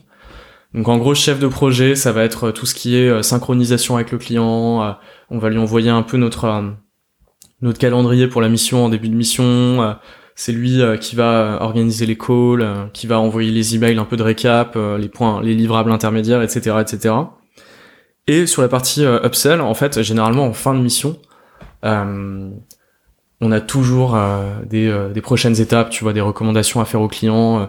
Voilà, maintenant on a travaillé sur votre onboarding, mais on pense qu'il y a encore des sujets à attaquer sur, euh, je sais pas, l'activation ou euh, la gamification ou je sais pas quoi. Et on va proposer ça aux clients et euh, bah, leur dire, bah voilà, si ça vous intéresse de, de traiter ce sujet-là, si vous pensez que vous avez les ressources, on peut vous faire un devis et généralement, bah, ça va être le rôle du lead upsell de aussi envoyer une proposition commerciale pour la suite de la collab. Euh, et donc c'est cool parce que euh, moi au début chez Moza, je faisais pas du tout de, de, de, de commercial. Et c'est un truc qui m'intéressait, tu vois, parce que ça fait quand même partie de la vie d'un freelance de faire du commercial. Et je me disais, bah, je sais pas s'il arrive quelque chose et que euh, Moza, que le collectif euh, disparaît, je vais me retrouver un peu en galère. Je vais pas trop savoir comment faire des, comment envoyer des, des devis à des clients, euh, comment gérer la partie commerciale. Alors que j'ai fait une école de commerce, c'est assez ironique. Euh, et du coup, c'est un truc qui m'intéressait vachement et, et du coup, on a créé ce rôle-là et franchement, c'est bien parce que ça, ça allège aussi le, la charge de d'Adrien qui doit s'occuper de pas mal de trucs pour le collectif et nous, ça nous permet aussi d'être plus responsabilisés et bah et de faire plus de revenus aussi, tu vois. Et, et donc ce chef de projet là, de ce que je comprends, gère aussi la relation avec le client. Ouais. Tu disais qu'au tout début, euh, ok, il y avait un calendrier qui était envoyé au client, il y a des points réguliers. Est-ce Mm. que tu peux m'en parler un petit peu de, un peu des, des étapes un peu clés que vous avez Ouais. mis en place avec le client parce que je pense Mm. que c'est un des reproches que j'ai euh, généralement quand je bosse moi avec des clients Mhm. et qu'en fin de mission, euh, je leur demande aussi euh, bah, qu'est-ce qu'ils ont aimé dans la relation Mhm. et, et pourquoi euh, ça avait aussi moins euh, fité avec d'autres freelances. Ouais. Et une chose qui revient assez régulièrement, c'est euh, le freelance euh, savait pas forcément gérer la- une bonne communication puisqu'il bossait pas avec nous, Mhm. on savait pas trop ce qu'il faisait. Ouais. Du coup, parfois il y avait des décalages entre ce qu'on Mhm. attendait et ce qu'il nous livrait. Ouais. Et donc, j'ai l'impression que vous, vous taclez un peu ça en ayant des points un peu intermédiaires, Ouais. une grosse prépa. Ouais, Peut-être ouais. que ça peut intéresser euh, pas mal de freelance sur euh, la- Mm. votre manière de travailler là-dessus. Ouais, effectivement. Mais ça, c'est un truc, euh, déjà, je pense en amont, euh, quand tu discutes euh, pré-signature d'une mission avec un client, il faut vraiment hyper bien faire comprendre le fait que euh, si tu bosses en, en forfait, et donc pas en régie et que t'es pas chez le client au jour le jour, euh, tu vas être beaucoup plus indépendant que ce qu'ils ont l'habitude de voir, et tu vas pas forcément communiquer de manière quotidienne. Ça, faut être hyper transparent là-dessus, parce qu'on a eu effectivement quelques quelques mauvaises surprises de clients qui voulaient qu'on les appelle tous les jours, euh, qui voulaient qu'on leur fasse des mises à jour de où est-ce qu'on est, où est-ce qu'on en est, etc., etc. Nous, c'est pas du tout notre manière de fonctionner. On, on, on fonctionne sur la confiance. Euh, donc ça, c'est la première chose. Et ensuite, euh, ce qu'on fait, c'est sur des missions de plusieurs semaines, on va généralement faire un point par semaine. Euh, et donc, ce qu'on leur dit, c'est, euh, bah, semaine par semaine, quel va être le contenu de chaque semaine, quel va être le livrable à la fin de chaque semaine, parce que idéalement, faut quand même, tu vois, faut quand même livrer quelque chose à la fin de chaque semaine, parce que sinon, ça commence à être un petit peu bizarre et un peu, euh, un petit peu en vase clos. Euh, et généralement, ce qui se passe, c'est que le lundi de la semaine suivante, bah, on se fait un appel pour euh, débriefer de euh, du travail qu'on a envoyé la semaine la semaine précédente. Et ça, généralement, ça marche hyper bien parce que euh, les règles du jeu sont fixées en amont et euh, et euh, ça permet d'éviter, tu vois, une espèce de tunnel de trois semaines où le travail rendu à la fin correspond pas du tout. Toi, en tant que freelance, t'as épuisé toutes tes heures disponibles sur le projet. Et si tu travailles en forfait, malheureusement, bah, c'est à toi de gérer. Euh, et ben, depuis qu'on fait ça, ça marche, ça marche bien. Et, et tous ces, ces points d'étape, en fait, euh, c'est euh, c'est fait euh, en amont et euh, tout est un peu euh, cadré comme ça. Ouais. euh. Ouais, complètement. Après, souvent, ça, ça finit par déborder, ça finit par glisser. trois semaines peuvent devenir quatre semaines parce que un tel est en vacances, un tel a pris du retard. c'est pas grave, mais au moins en amont, fixer ça. Comme ça, le client est rassuré, il se dit ouais, je vais pouvoir intervenir au moins une ou deux fois dans le processus de réflexion et pas juste on me balance un truc et je dois, je dois dire euh, oui ou non quoi. Et hum, tu me parlais de forfait. Mhm. Euh, donc, euh, en gros, globalement, euh, vous pricez pour une, pour le coup euh, à la journée, c'est-à-dire, enfin, oui, à la journée. Globalement, vous avez un forfait journée, mais c'est pas, vous pricez pas au livrable final. C'est-à-dire que vous dites pas, ok, en fait, pour pour ce besoin-là, ça va être tant. Mhm. Euh, vous êtes plutôt un peu plus transparent sur, ok, ça va nous prendre tant de jours. Notre journée, elle est facturée tant, et donc euh, voilà, euh, sur un mois, on peut avoir tant de jours, et donc, euh, Non, nous on fait pas du tout à la journée, on fait vraiment en mode forfait, package complet. ok, Euh, donc par exemple, euh, je sais pas si on dit à un client, euh, le redesign euh, de votre application va coûter, euh, j'invente complètement, un 10 000 euros, euh, et va prendre, euh, euh, je sais pas, un mois. Euh, on va pas du tout dire euh, ça va prendre euh, 18 jours, tu vois, sur ce mois. On va dire, euh, bah voilà, nous on a l'habitude de, de fonctionner en, en sprint. Euh, donc euh, voilà, le redesign de votre app, ça va être deux sprints. Euh, un premier sprint de deux semaines concentré sur la navigation, un deuxième sprint euh, concentré sur, euh, je sais pas moi, l'onboarding. Euh, et en fait, on ne dit pas combien de temps on va travailler sur le projet parce que euh, c'est la façon dont on s'organise. Euh, c'est votre popote, quoi, c'est votre cuisine. ouais, et puis en fait, euh, il y a des missions sur lesquelles euh, c'est en notre défaveur parce qu'on finit par travailler plus parce que euh, on a mal estimé le truc. Mais il y a des missions où c'est en notre faveur parce que euh, en fait on a été hyper efficace et tant mieux pour nous, tu vois. Et je dirais que dans l'ensemble, en fait, ça, ça, ça s'aligne, tu vois, sur un, un TJM assez, assez global. Mais nous, ça nous permet en fait euh, vachement de liberté et euh, en fait, euh, tu vois, c'est vraiment la flexibilité au, maxi au maximum. Et euh, si euh, moi sur une semaine j'avais prévu de bosser trois jours sur un projet et qu'en fait j'ai été hyper efficace et que je me rends compte que je peux faire que deux jours et, et éventuellement peut-être que je rattraperai euh, le reste la semaine suivante, bah je le fais et et en fait c'est un modèle où on préfère largement euh, on préfère largement cette flexibilité là plutôt que de dire au client bah ce jour-là je vais travailler là-dessus, je serai disponible, ce jour-là par contre je serai pas disponible. En fait c'est notre popote, c'est à nous de voir et et ça marche hyper bien comme ça. Quoi. Et vous, du coup, euh, pour, pour terminer sur cette partie pricing, pour, euh, pour déterminer votre pricing client, Ouais. Est-ce qu'il y a une méthodologie que vous avez pour... euh, parce que je suppose que, enfin, vous connaissant, euh, le pricing sort pas de, sort pas de votre chapeau Ah euh, à la tête du client. Ouais. Est-ce que, euh, comment est-ce que, du coup, tu, tu t'arrives à un prix final euh, que tu présentes au client? Ouais. En fait, euh, bah, généralement, on a des, des, des templates un peu type de mission. Donc, euh, je te parlais de du fameux audit euh, Produit marketing. product- ouais, marketing, euh, qui est tout le temps le même. Celui-là, il est à 3500 euros. Bon, après, c'est possible que ça évolue parce qu'on fait aussi évoluer les, les formats de mission. Mais euh, généralement, bah, en fait, on a aussi notre popote interne. C'est-à-dire qu'en fait, euh, on se dit, bah, ok, telle mission, je pense que ça va me prendre deux jours. Euh, Mathieu, autre freelance, ça va lui prendre deux jours, donc quatre jours au total. Euh, on, on multiplie par notre TJM et on va ajouter un- une commission qui est la commission Moza et qui en fait permet de financer euh, les personnes de Moza qui ne font pas de mission mais qui font euh, du commercial, qui font du marketing, donc comme Maxime et Adrien. Euh, on va peut-être aussi euh, avoir, à terme plus de commerciaux, des personnes qui sont vraiment spécialisées en sales. Et donc eux, ils seront financés grâce aux commissions Moza, tu vois, vu qu'ils vont pas faire de mission euh, de freelance, c'est là-dessus qu'ils seront financés. Et euh, ces commissions-là, elles permettent aussi en fait de financer d'autres choses qui sont un peu annexes.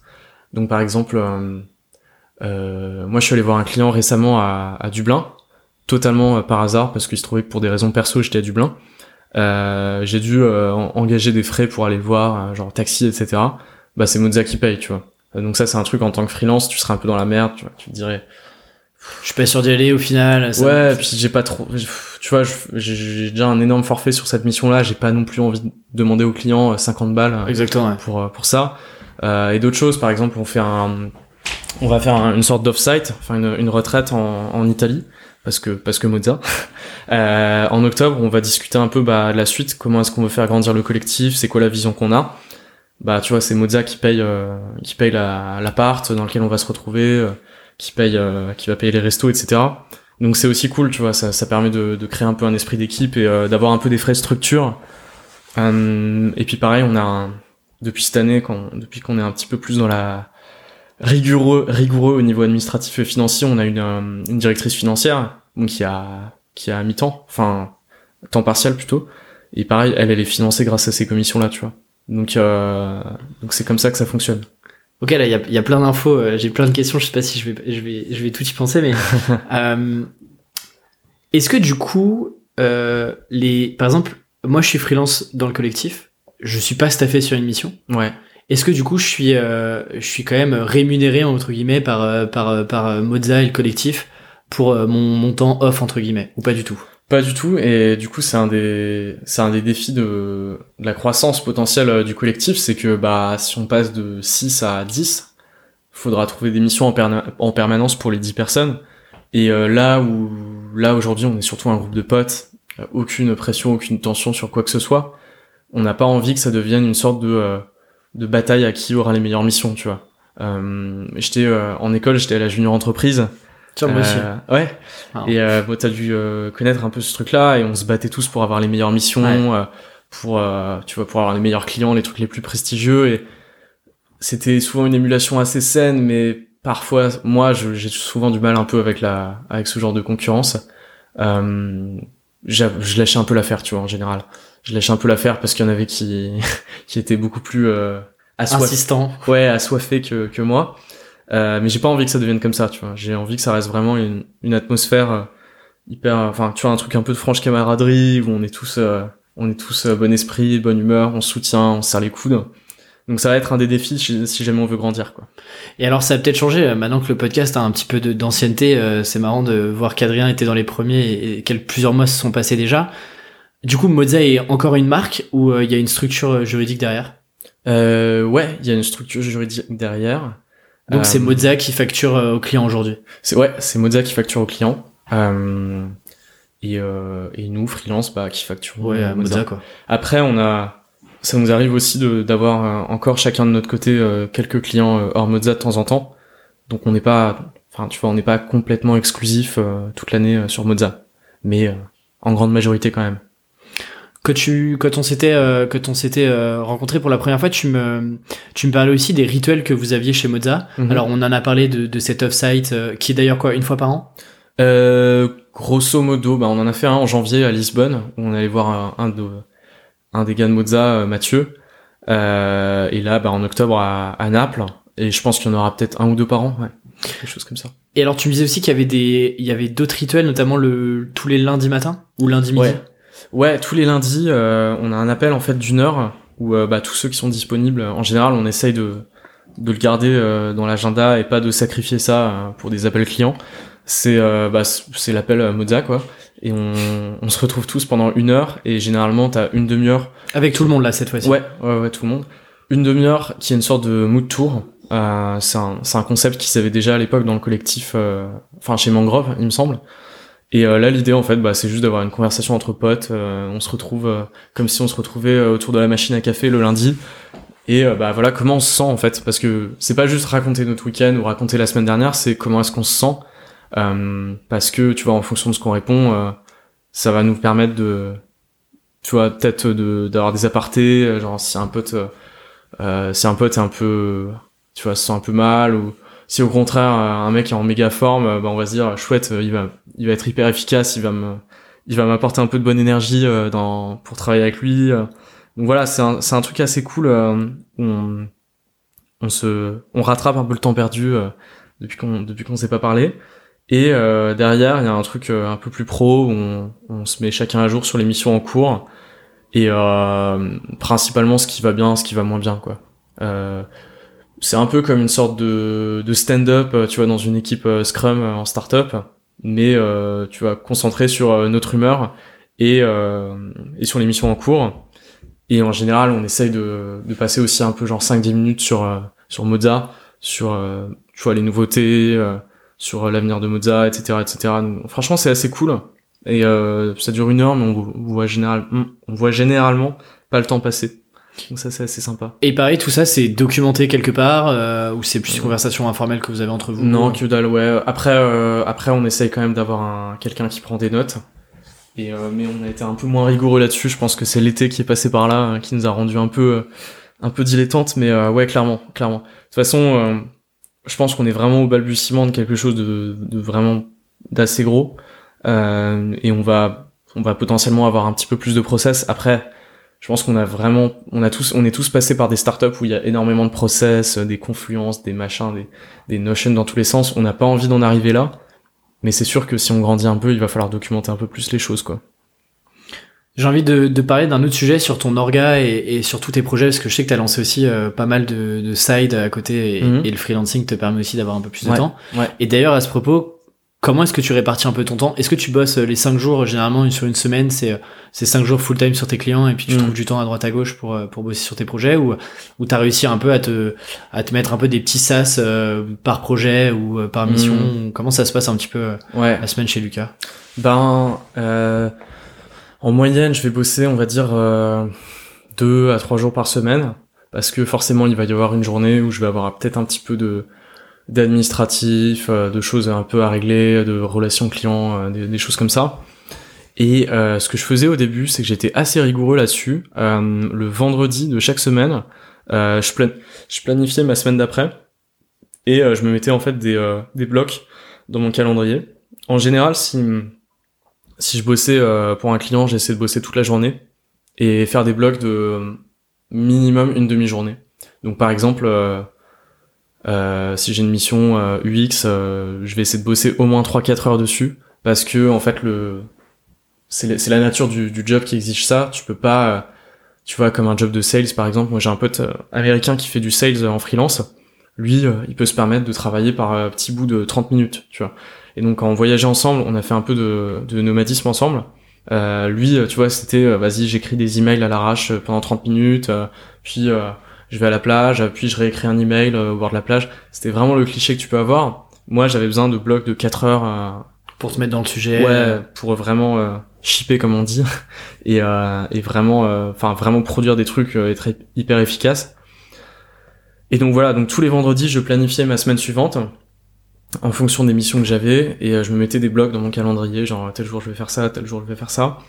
Et, euh, et en fait, j'ai eu plusieurs phases. J'ai eu une phase où, où je me suis remis à coder sur un projet avec un pote. Et donc, en fonction des plages que j'avais de libre, euh, qui dépendaient aussi de la disponibilité de mes clients pour euh, pour faire des appels, pour de, pour débriefer de tout ça, euh, bah, je me disais, bah vas-y, telle demi-journée, je vais euh, faire du code. euh, telle journée, je vais faire du code.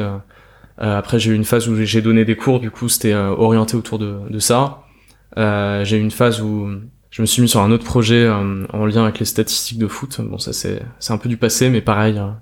Euh, mais voilà un peu comment j'organisais mes semaines. Ces derniers temps, c'est un petit peu plus à l'arrache, je t'avoue. Ouais, j'allais te dire parce que euh, c'est au passé, du coup aujourd'hui c'est un peu plus. Ouais, ouais, ouais. Bah, je- T'as envie de reprendre un rythme un peu comme ça ou ouais, j'aimerais bien être un peu plus structuré. Je suis quand même à la base quelqu'un de, j'ai un esprit un peu, un peu germanique euh, qui vient de mes, mes origines géographiques et je suis quand même généralement assez structuré.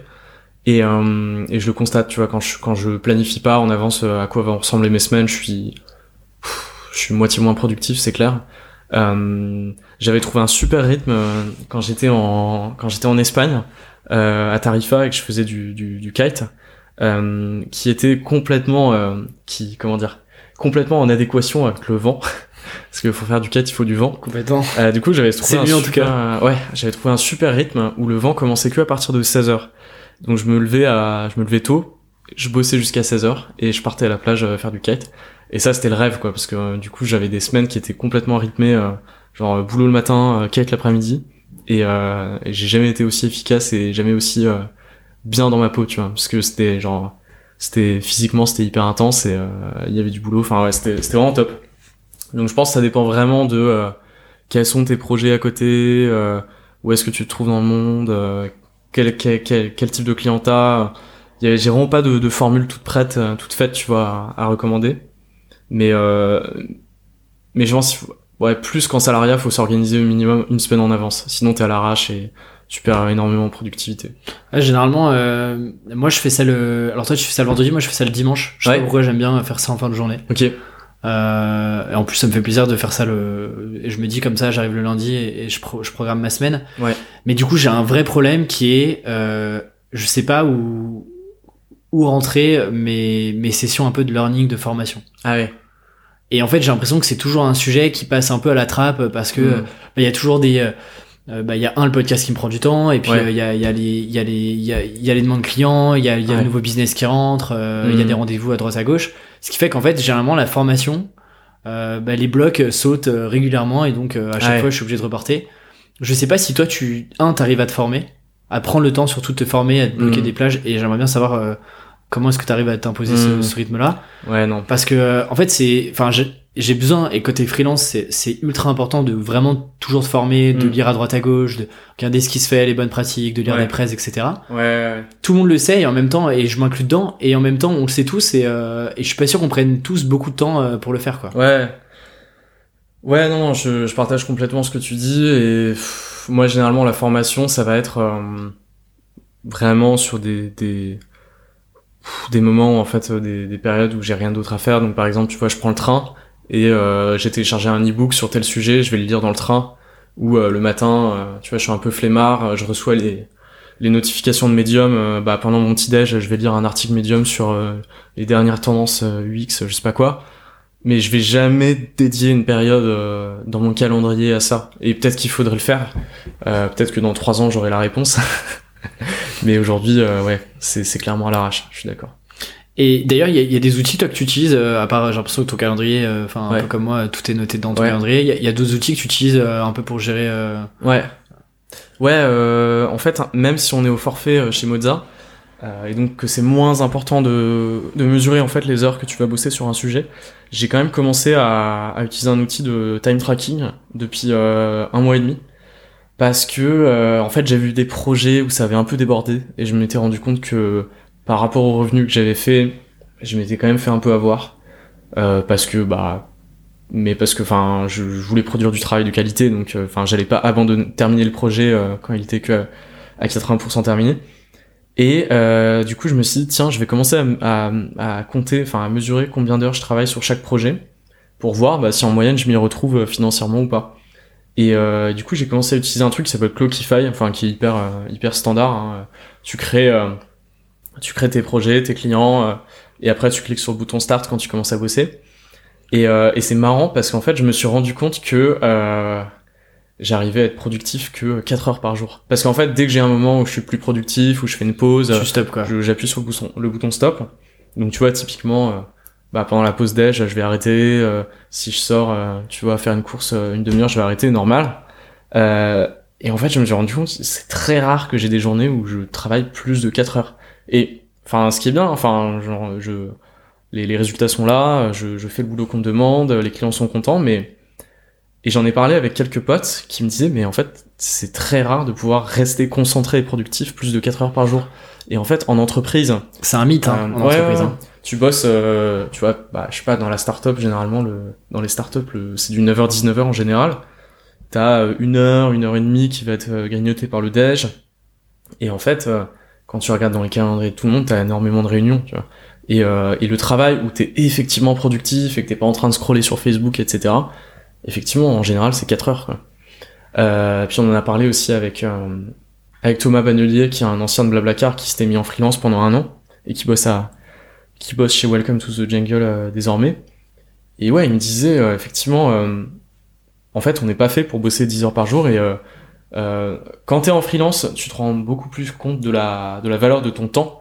Et du Exactement. coup, tu vas avoir beaucoup moins ces périodes où tu vas ouvrir une fenêtre de navigateur, faire n'importe quoi, aller sur Facebook, euh, lire des articles, etc. Parce que, bah, en fait, si t'as terminé ton taf à 15h au lieu de 17h, ben très bien, tu vois. Tu, tu vas vaquer à tes occupations, tu, tu vas faire d'autres choses, tu vas te former comme t'aimerais bien le faire. Euh, mais voilà, ça c'est ma, ça m'a vraiment frappé et tu t'en rends pas compte quand tu commences pas, tant que tu commences pas à traquer le truc. Quoi. Mais c'est trop marrant parce que j'ai j'ai plein de potes qui sont pas freelance. Ouais. Et, euh, et c'est souvent la question qu'ils me, ils me demandent souvent, euh, du coup, euh, quand j'ai commencé à leur dire bah, que moi aussi je traquais mon temps, moi j'utilise une appli qui s'appelle Toggle aussi, qui est pas mal. Ok. Et, euh, et donc je leur dis, bah ouais, effectivement, en fait, euh, bah, généralement, euh, moi je bosse à peu près euh, 4-5 heures où, euh, où je fais de la production, c'est-à-dire que Ouais. je suis pas en réunion, Mm. même si, ok, c'est du temps de travail, mais je parle sur de la production pure Ouais. où je suis devant mon ordi tout seul concentré. Et, et tout le monde me dit, mais attends, c'est pas possible. euh, Enfin, moi, et je lui dis, mais, mais c'est pareil pour toi, si tu traquais vraiment ton temps Ouais. et tu, tu enfin, dans ta journée, genre, c'est impossible d'être 8 Ouais. heures à produire énormément de valeur. Enfin, rien que t'as tellement de distractions qui arrivent que, que Ouais, c'est pas possible. Donc, euh, Clairement. mais c'est assez marrant, c'est toujours le truc un peu extérieur. Et effectivement, une fois que tu l'as pas expérimenté toi-même Ouais. en tant que freelance, Ouais, clairement. euh, c'est vrai que t'as- pas ce sujet-là, euh, c'est c'est marrant. Ouais. Sinon, en termes d'outils, attends, je réfléchis par rapport à ta question toujours. On a, bah, en fait, chez Moza, on a aussi de la- pff, des Trello hein, classiques. où On a des, des tableaux de suivi de nos, nos leads. Et est-ce que, euh, voilà, est-ce que ça a converti, est-ce que ça a échoué, etc. On a des tableaux de suivi des clients où en fait, on va, dès qu'on va upseller une mission, le lead upsell va en général mettre le récap de euh, combien, euh, quoi les dates, etc. Ce qui va permettre derrière à Adrien et bientôt euh, la directrice financière de pouvoir envoyer les factures correspondantes. Donc il y a tout ce système un peu interne où euh, on a des règles. Aussi toutes les semaines, chaque lead upsell va euh, faire un- une sorte de message sur Slack où il va détailler euh, où en est euh, chaque mission et euh, les potentiellement euh, bah, quels clients peuvent être euh, upsellés. Comme ça, Adrien derrière, il va pouvoir projeter, tu vois, genre derrière regarder le calendrier et se dire bon bah je vais pouvoir staffer un tel et un tel un tel sur telle mission. Et euh, qu'est-ce qu'on a d'autre?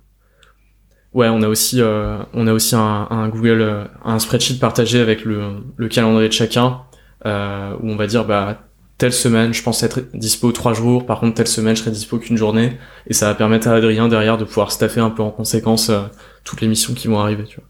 Ok, commence à avoir une belle orga, c'est cool. Ouais ouais ouais bon tu vois il y a quand même des petits outils même si ça reste un peu euh, scrappy euh, il y a quand même des trucs ouais.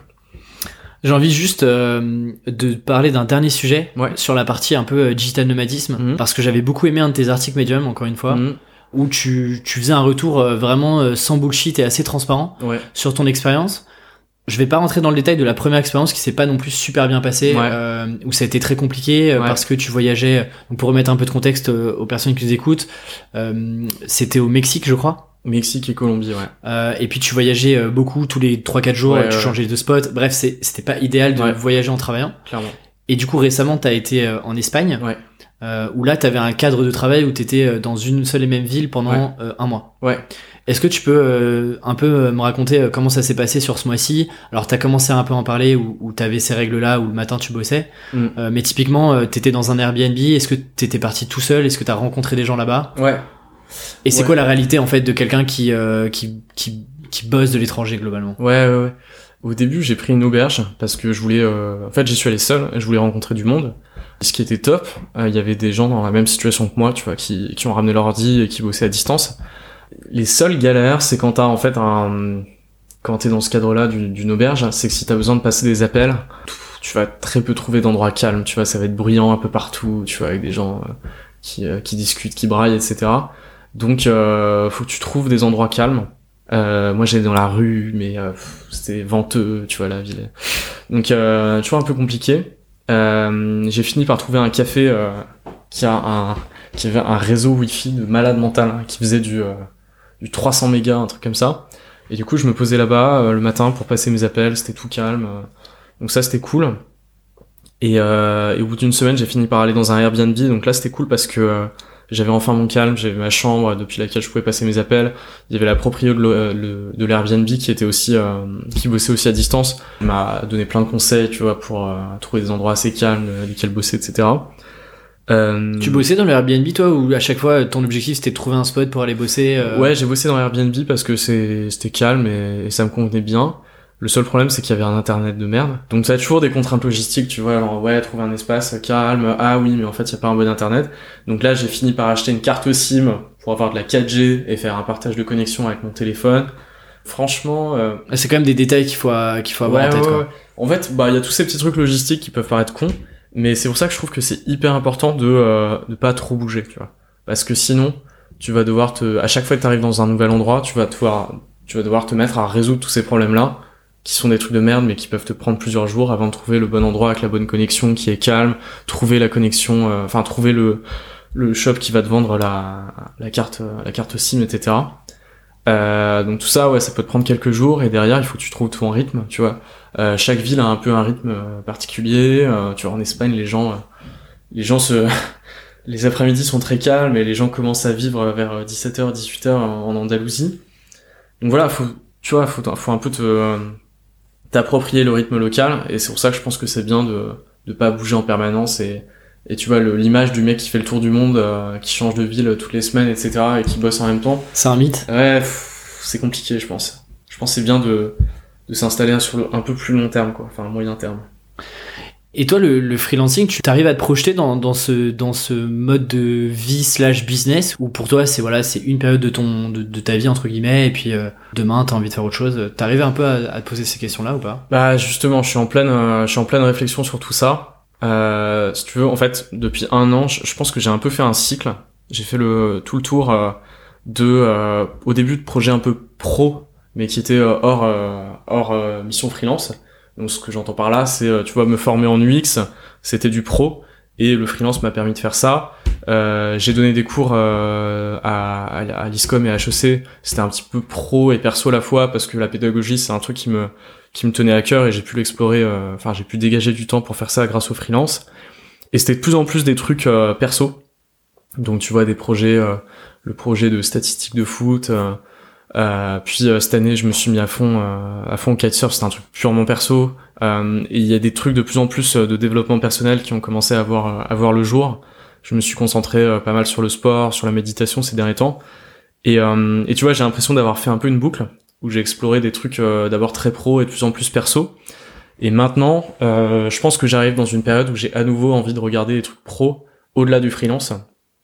Et euh, et bah enfin ça tombe bien, c'est des trucs qui sont sur lesquels je suis en pleine réflexion. Et notamment en fait, euh, j'ai vachement, euh, je commence à avoir une image assez large de euh, de la part de pas mal de potes de toutes les problématiques qui sont liées au, au freelancing, de des galères administratives, des galères de prospection, euh, de euh, de logistique, euh, de comment gérer ses finances. euh, tu vois des trucs par exemple des avantages que t'as quand t'es salarié que tu peux pas euh, emprunter par exemple pour acheter un appart euh, en freelance.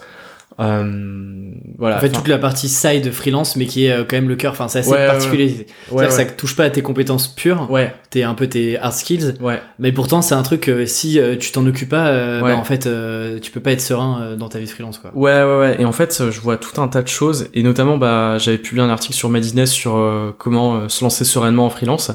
Et j'ai eu hyper, enfin, j'ai eu énormément de retours hyper positifs sur cet article-là. Et du coup, je commence à réfléchir, euh, tu vois, aller aller un petit peu plus loin là-dedans pour prodiguer un peu des conseils aux gens qui veulent se lancer en freelance. Et c'est pour ça on parlait avant le podcast de Jungle Programme, là, la formation qui aide les gens un peu, qui crée un peu un tremplin pour aider les, les, les gens à se, à, à, se lancer en freelance. Les designers et puis les développeurs. Ouais. Et moi, ça, ça m'inspire vachement et j'adore à chaque fois, euh, tu vois, avoir des discussions avec des salariés qui ont, qui appréhendent un peu euh, le freelance. Et j'adore, euh, j'adore leur prodiguer des conseils. Du coup, je commence un peu à réfléchir à comment est-ce que je pourrais transposer ça dans plus loin en fait qu'un qu'un article.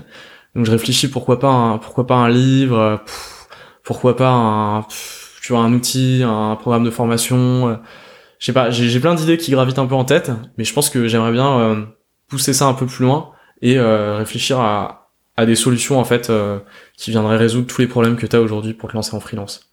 Et, et, et ça, tu le vois comme euh, ton principe, ta principale activité ou tu veux quand même garder un pas dans le freelancing et dans Moza Ouais, je pense que Moza restera quand même une grande partie de mon activité parce que parce que je pense qu'on peut on peut pousser le truc assez loin et on peut vraiment apporter en fait au au monde du product management et du UX design un, un, modèle de travail qui est quand même assez différent.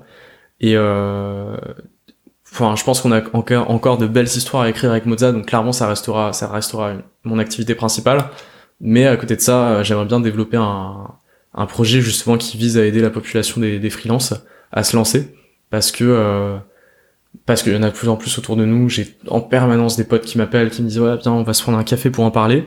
Et je pense qu'on manque de ressources, tu vois, de contenu, de vidéos, de de, de plein de choses qui rassurent les gens euh, sur le sujet. Et donc euh, ouais, je pense que je pense qu'il y a des choses à développer là-dessus. Et je pense que as, tu réfléchis aussi toi-même euh, pas mal à, pas mal à la question.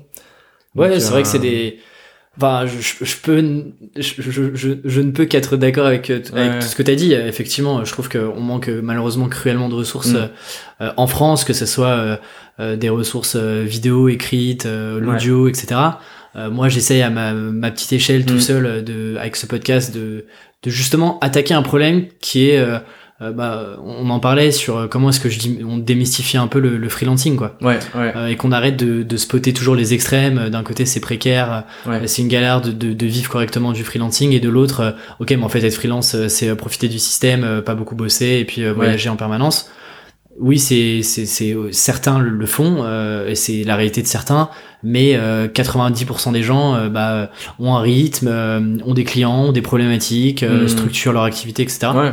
Donc euh, effectivement, je peux être d'accord avec toi sur le fait que ça manque de ressources et il y a, y a mm. énormément d'opportunités, euh, euh, en tout cas en France. Mm. Euh, et puis il y, a plein de choses qui existent mais euh, qui sont pour moi bah, un peu bullshit et, et, et, et, pas vraies. Donc donc mm. je mène un peu ma croisade tout seul, mais mais mais je suis sûr qu'il y a, y a plein effectivement plein plein de choses plein de choses à faire là-dessus. Et, en fait, il y a plein de raisons pour se lancer freelance. Il y a des bonnes et des mauvaises raisons.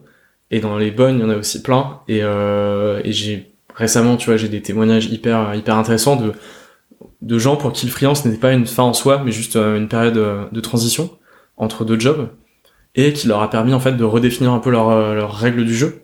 Euh, notamment un, un, mec avec qui je discutais ce matin qui est revenu dans le salariat désormais. Et, euh, et lui en fait ça lui a permis de bah tu vois de d'imposer en fait le fait de bosser en remote. Ce qui auparavant il était un peu timide vis-à-vis -vis de ça.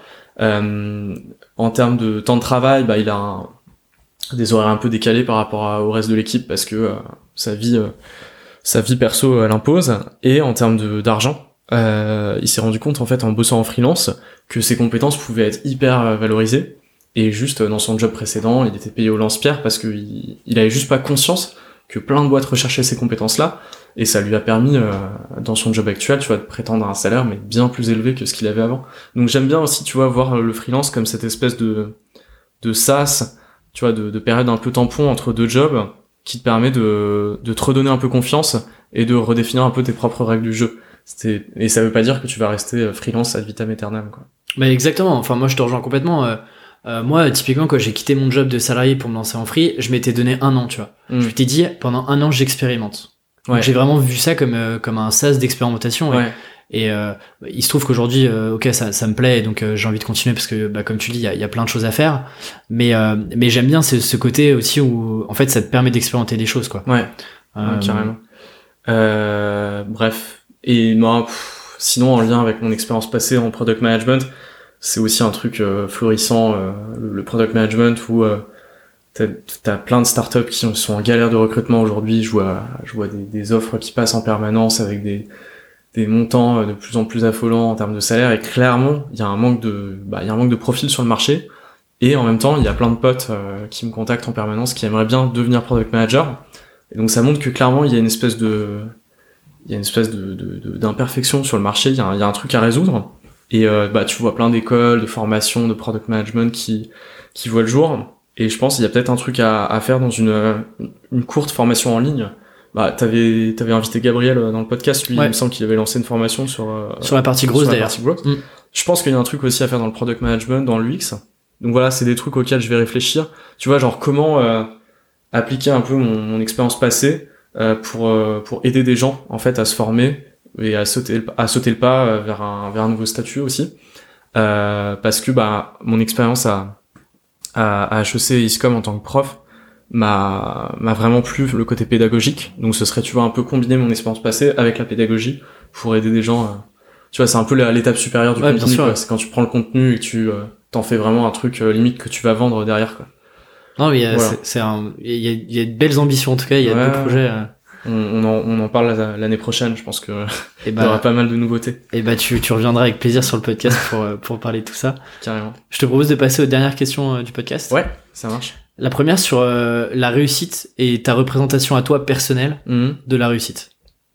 Pour moi, c'est un, un, équilibre pro et perso. Genre la réussite, enfin quand tu viens d'un milieu école de commerce et que t'es confronté, tu vois, à toutes ces professions euh, consulting, euh, finance, euh, job en marketing. La réussite, ça va être essentiellement, tu vois, quand t'as pas encore trop de recul là-dessus, avoir des super promotions, grandir très vite dans les échelons, devenir directeur, machin, avoir un salaire à trois chiffres, etc., etc. Et en fait, j'ai l'impression que plus en plus, on se rend tous compte dans notre génération qui a la génération un peu capricieuse qui veut à la fois une situation pro enviable, mais euh, une situation perso aussi, euh, avec des projets dans lesquels tu t'accomplis, euh, avec du sens, une quête de sens permanente, qu'on cherche, on cherche en fait à avoir les deux, et on considère de plus en plus le pro comme parfois limite même quelque chose de secondaire, quelque chose limite d'alimentaire qui va te permettre de de dégager du temps pour les projets perso qui vont t'accomplir avec du sens, etc., etc. Et, euh, et, du coup, pour moi, la réussite, c'est vraiment trouver cet équilibre.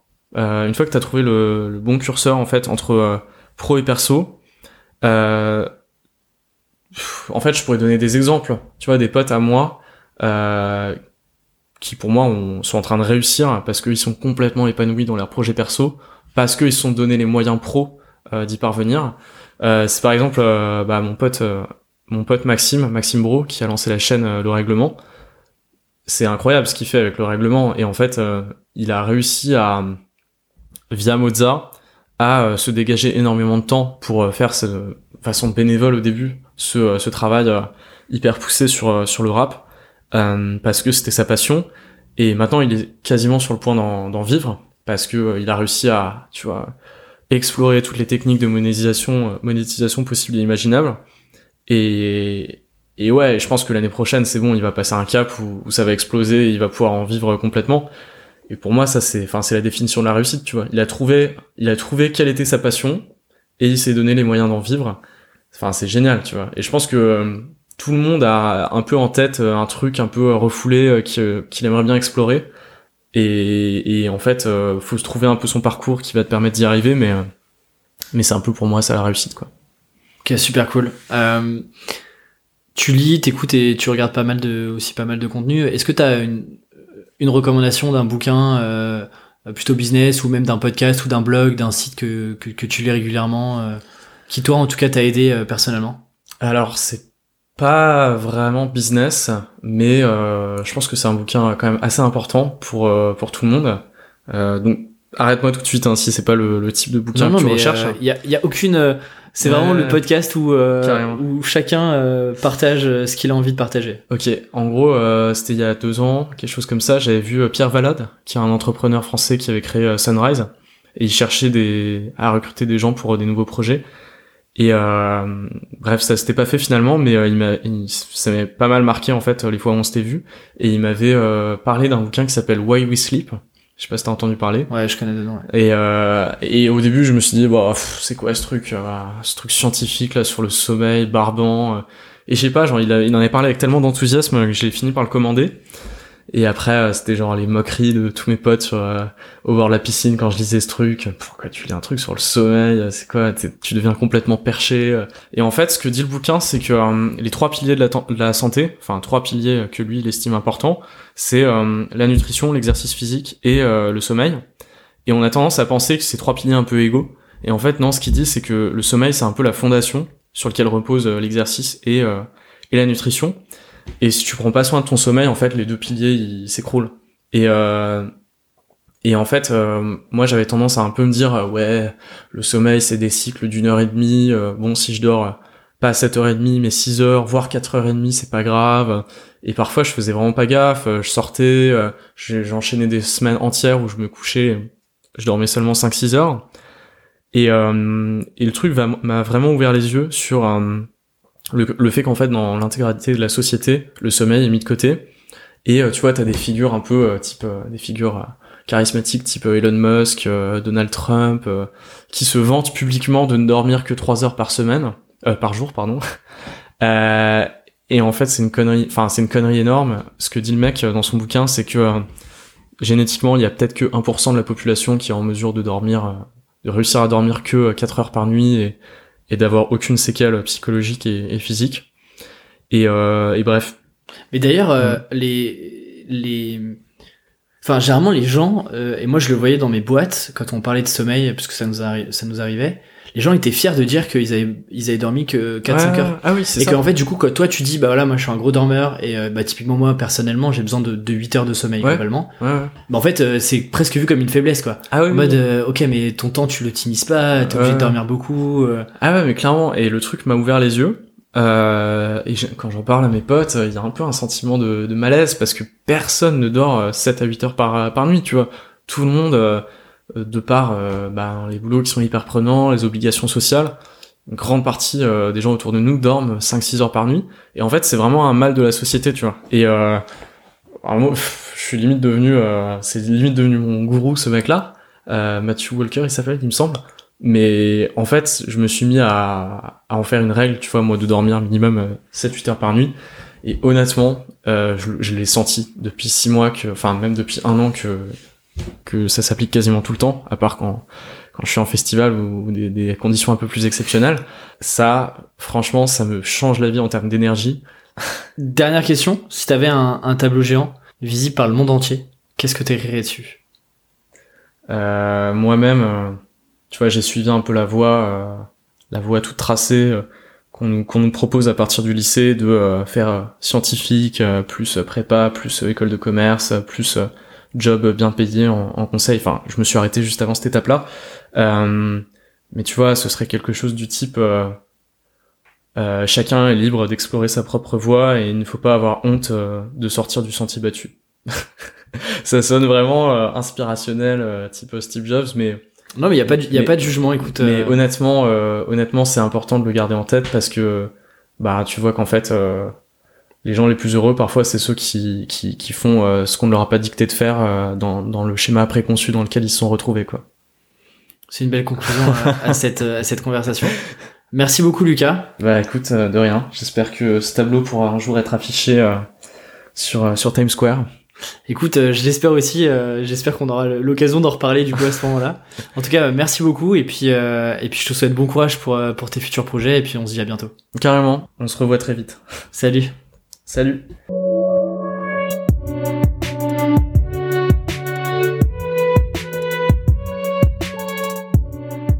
Merci d'avoir écouté jusqu'au bout. Le meilleur moyen de m'aider et de me soutenir, c'est de noter le podcast sur iTunes ou Apple Podcast. Parlez-en aussi autour de vous, c'est ce qui m'aide le plus à faire connaître ce projet. Et pour recevoir des contenus exclusifs et une curation des meilleures ressources pour les freelances, je vous donne rendez-vous dans la newsletter du podcast et ça se passe sur aleximinkela.com slash podcast. Et quant à moi, je vous dis à la semaine prochaine.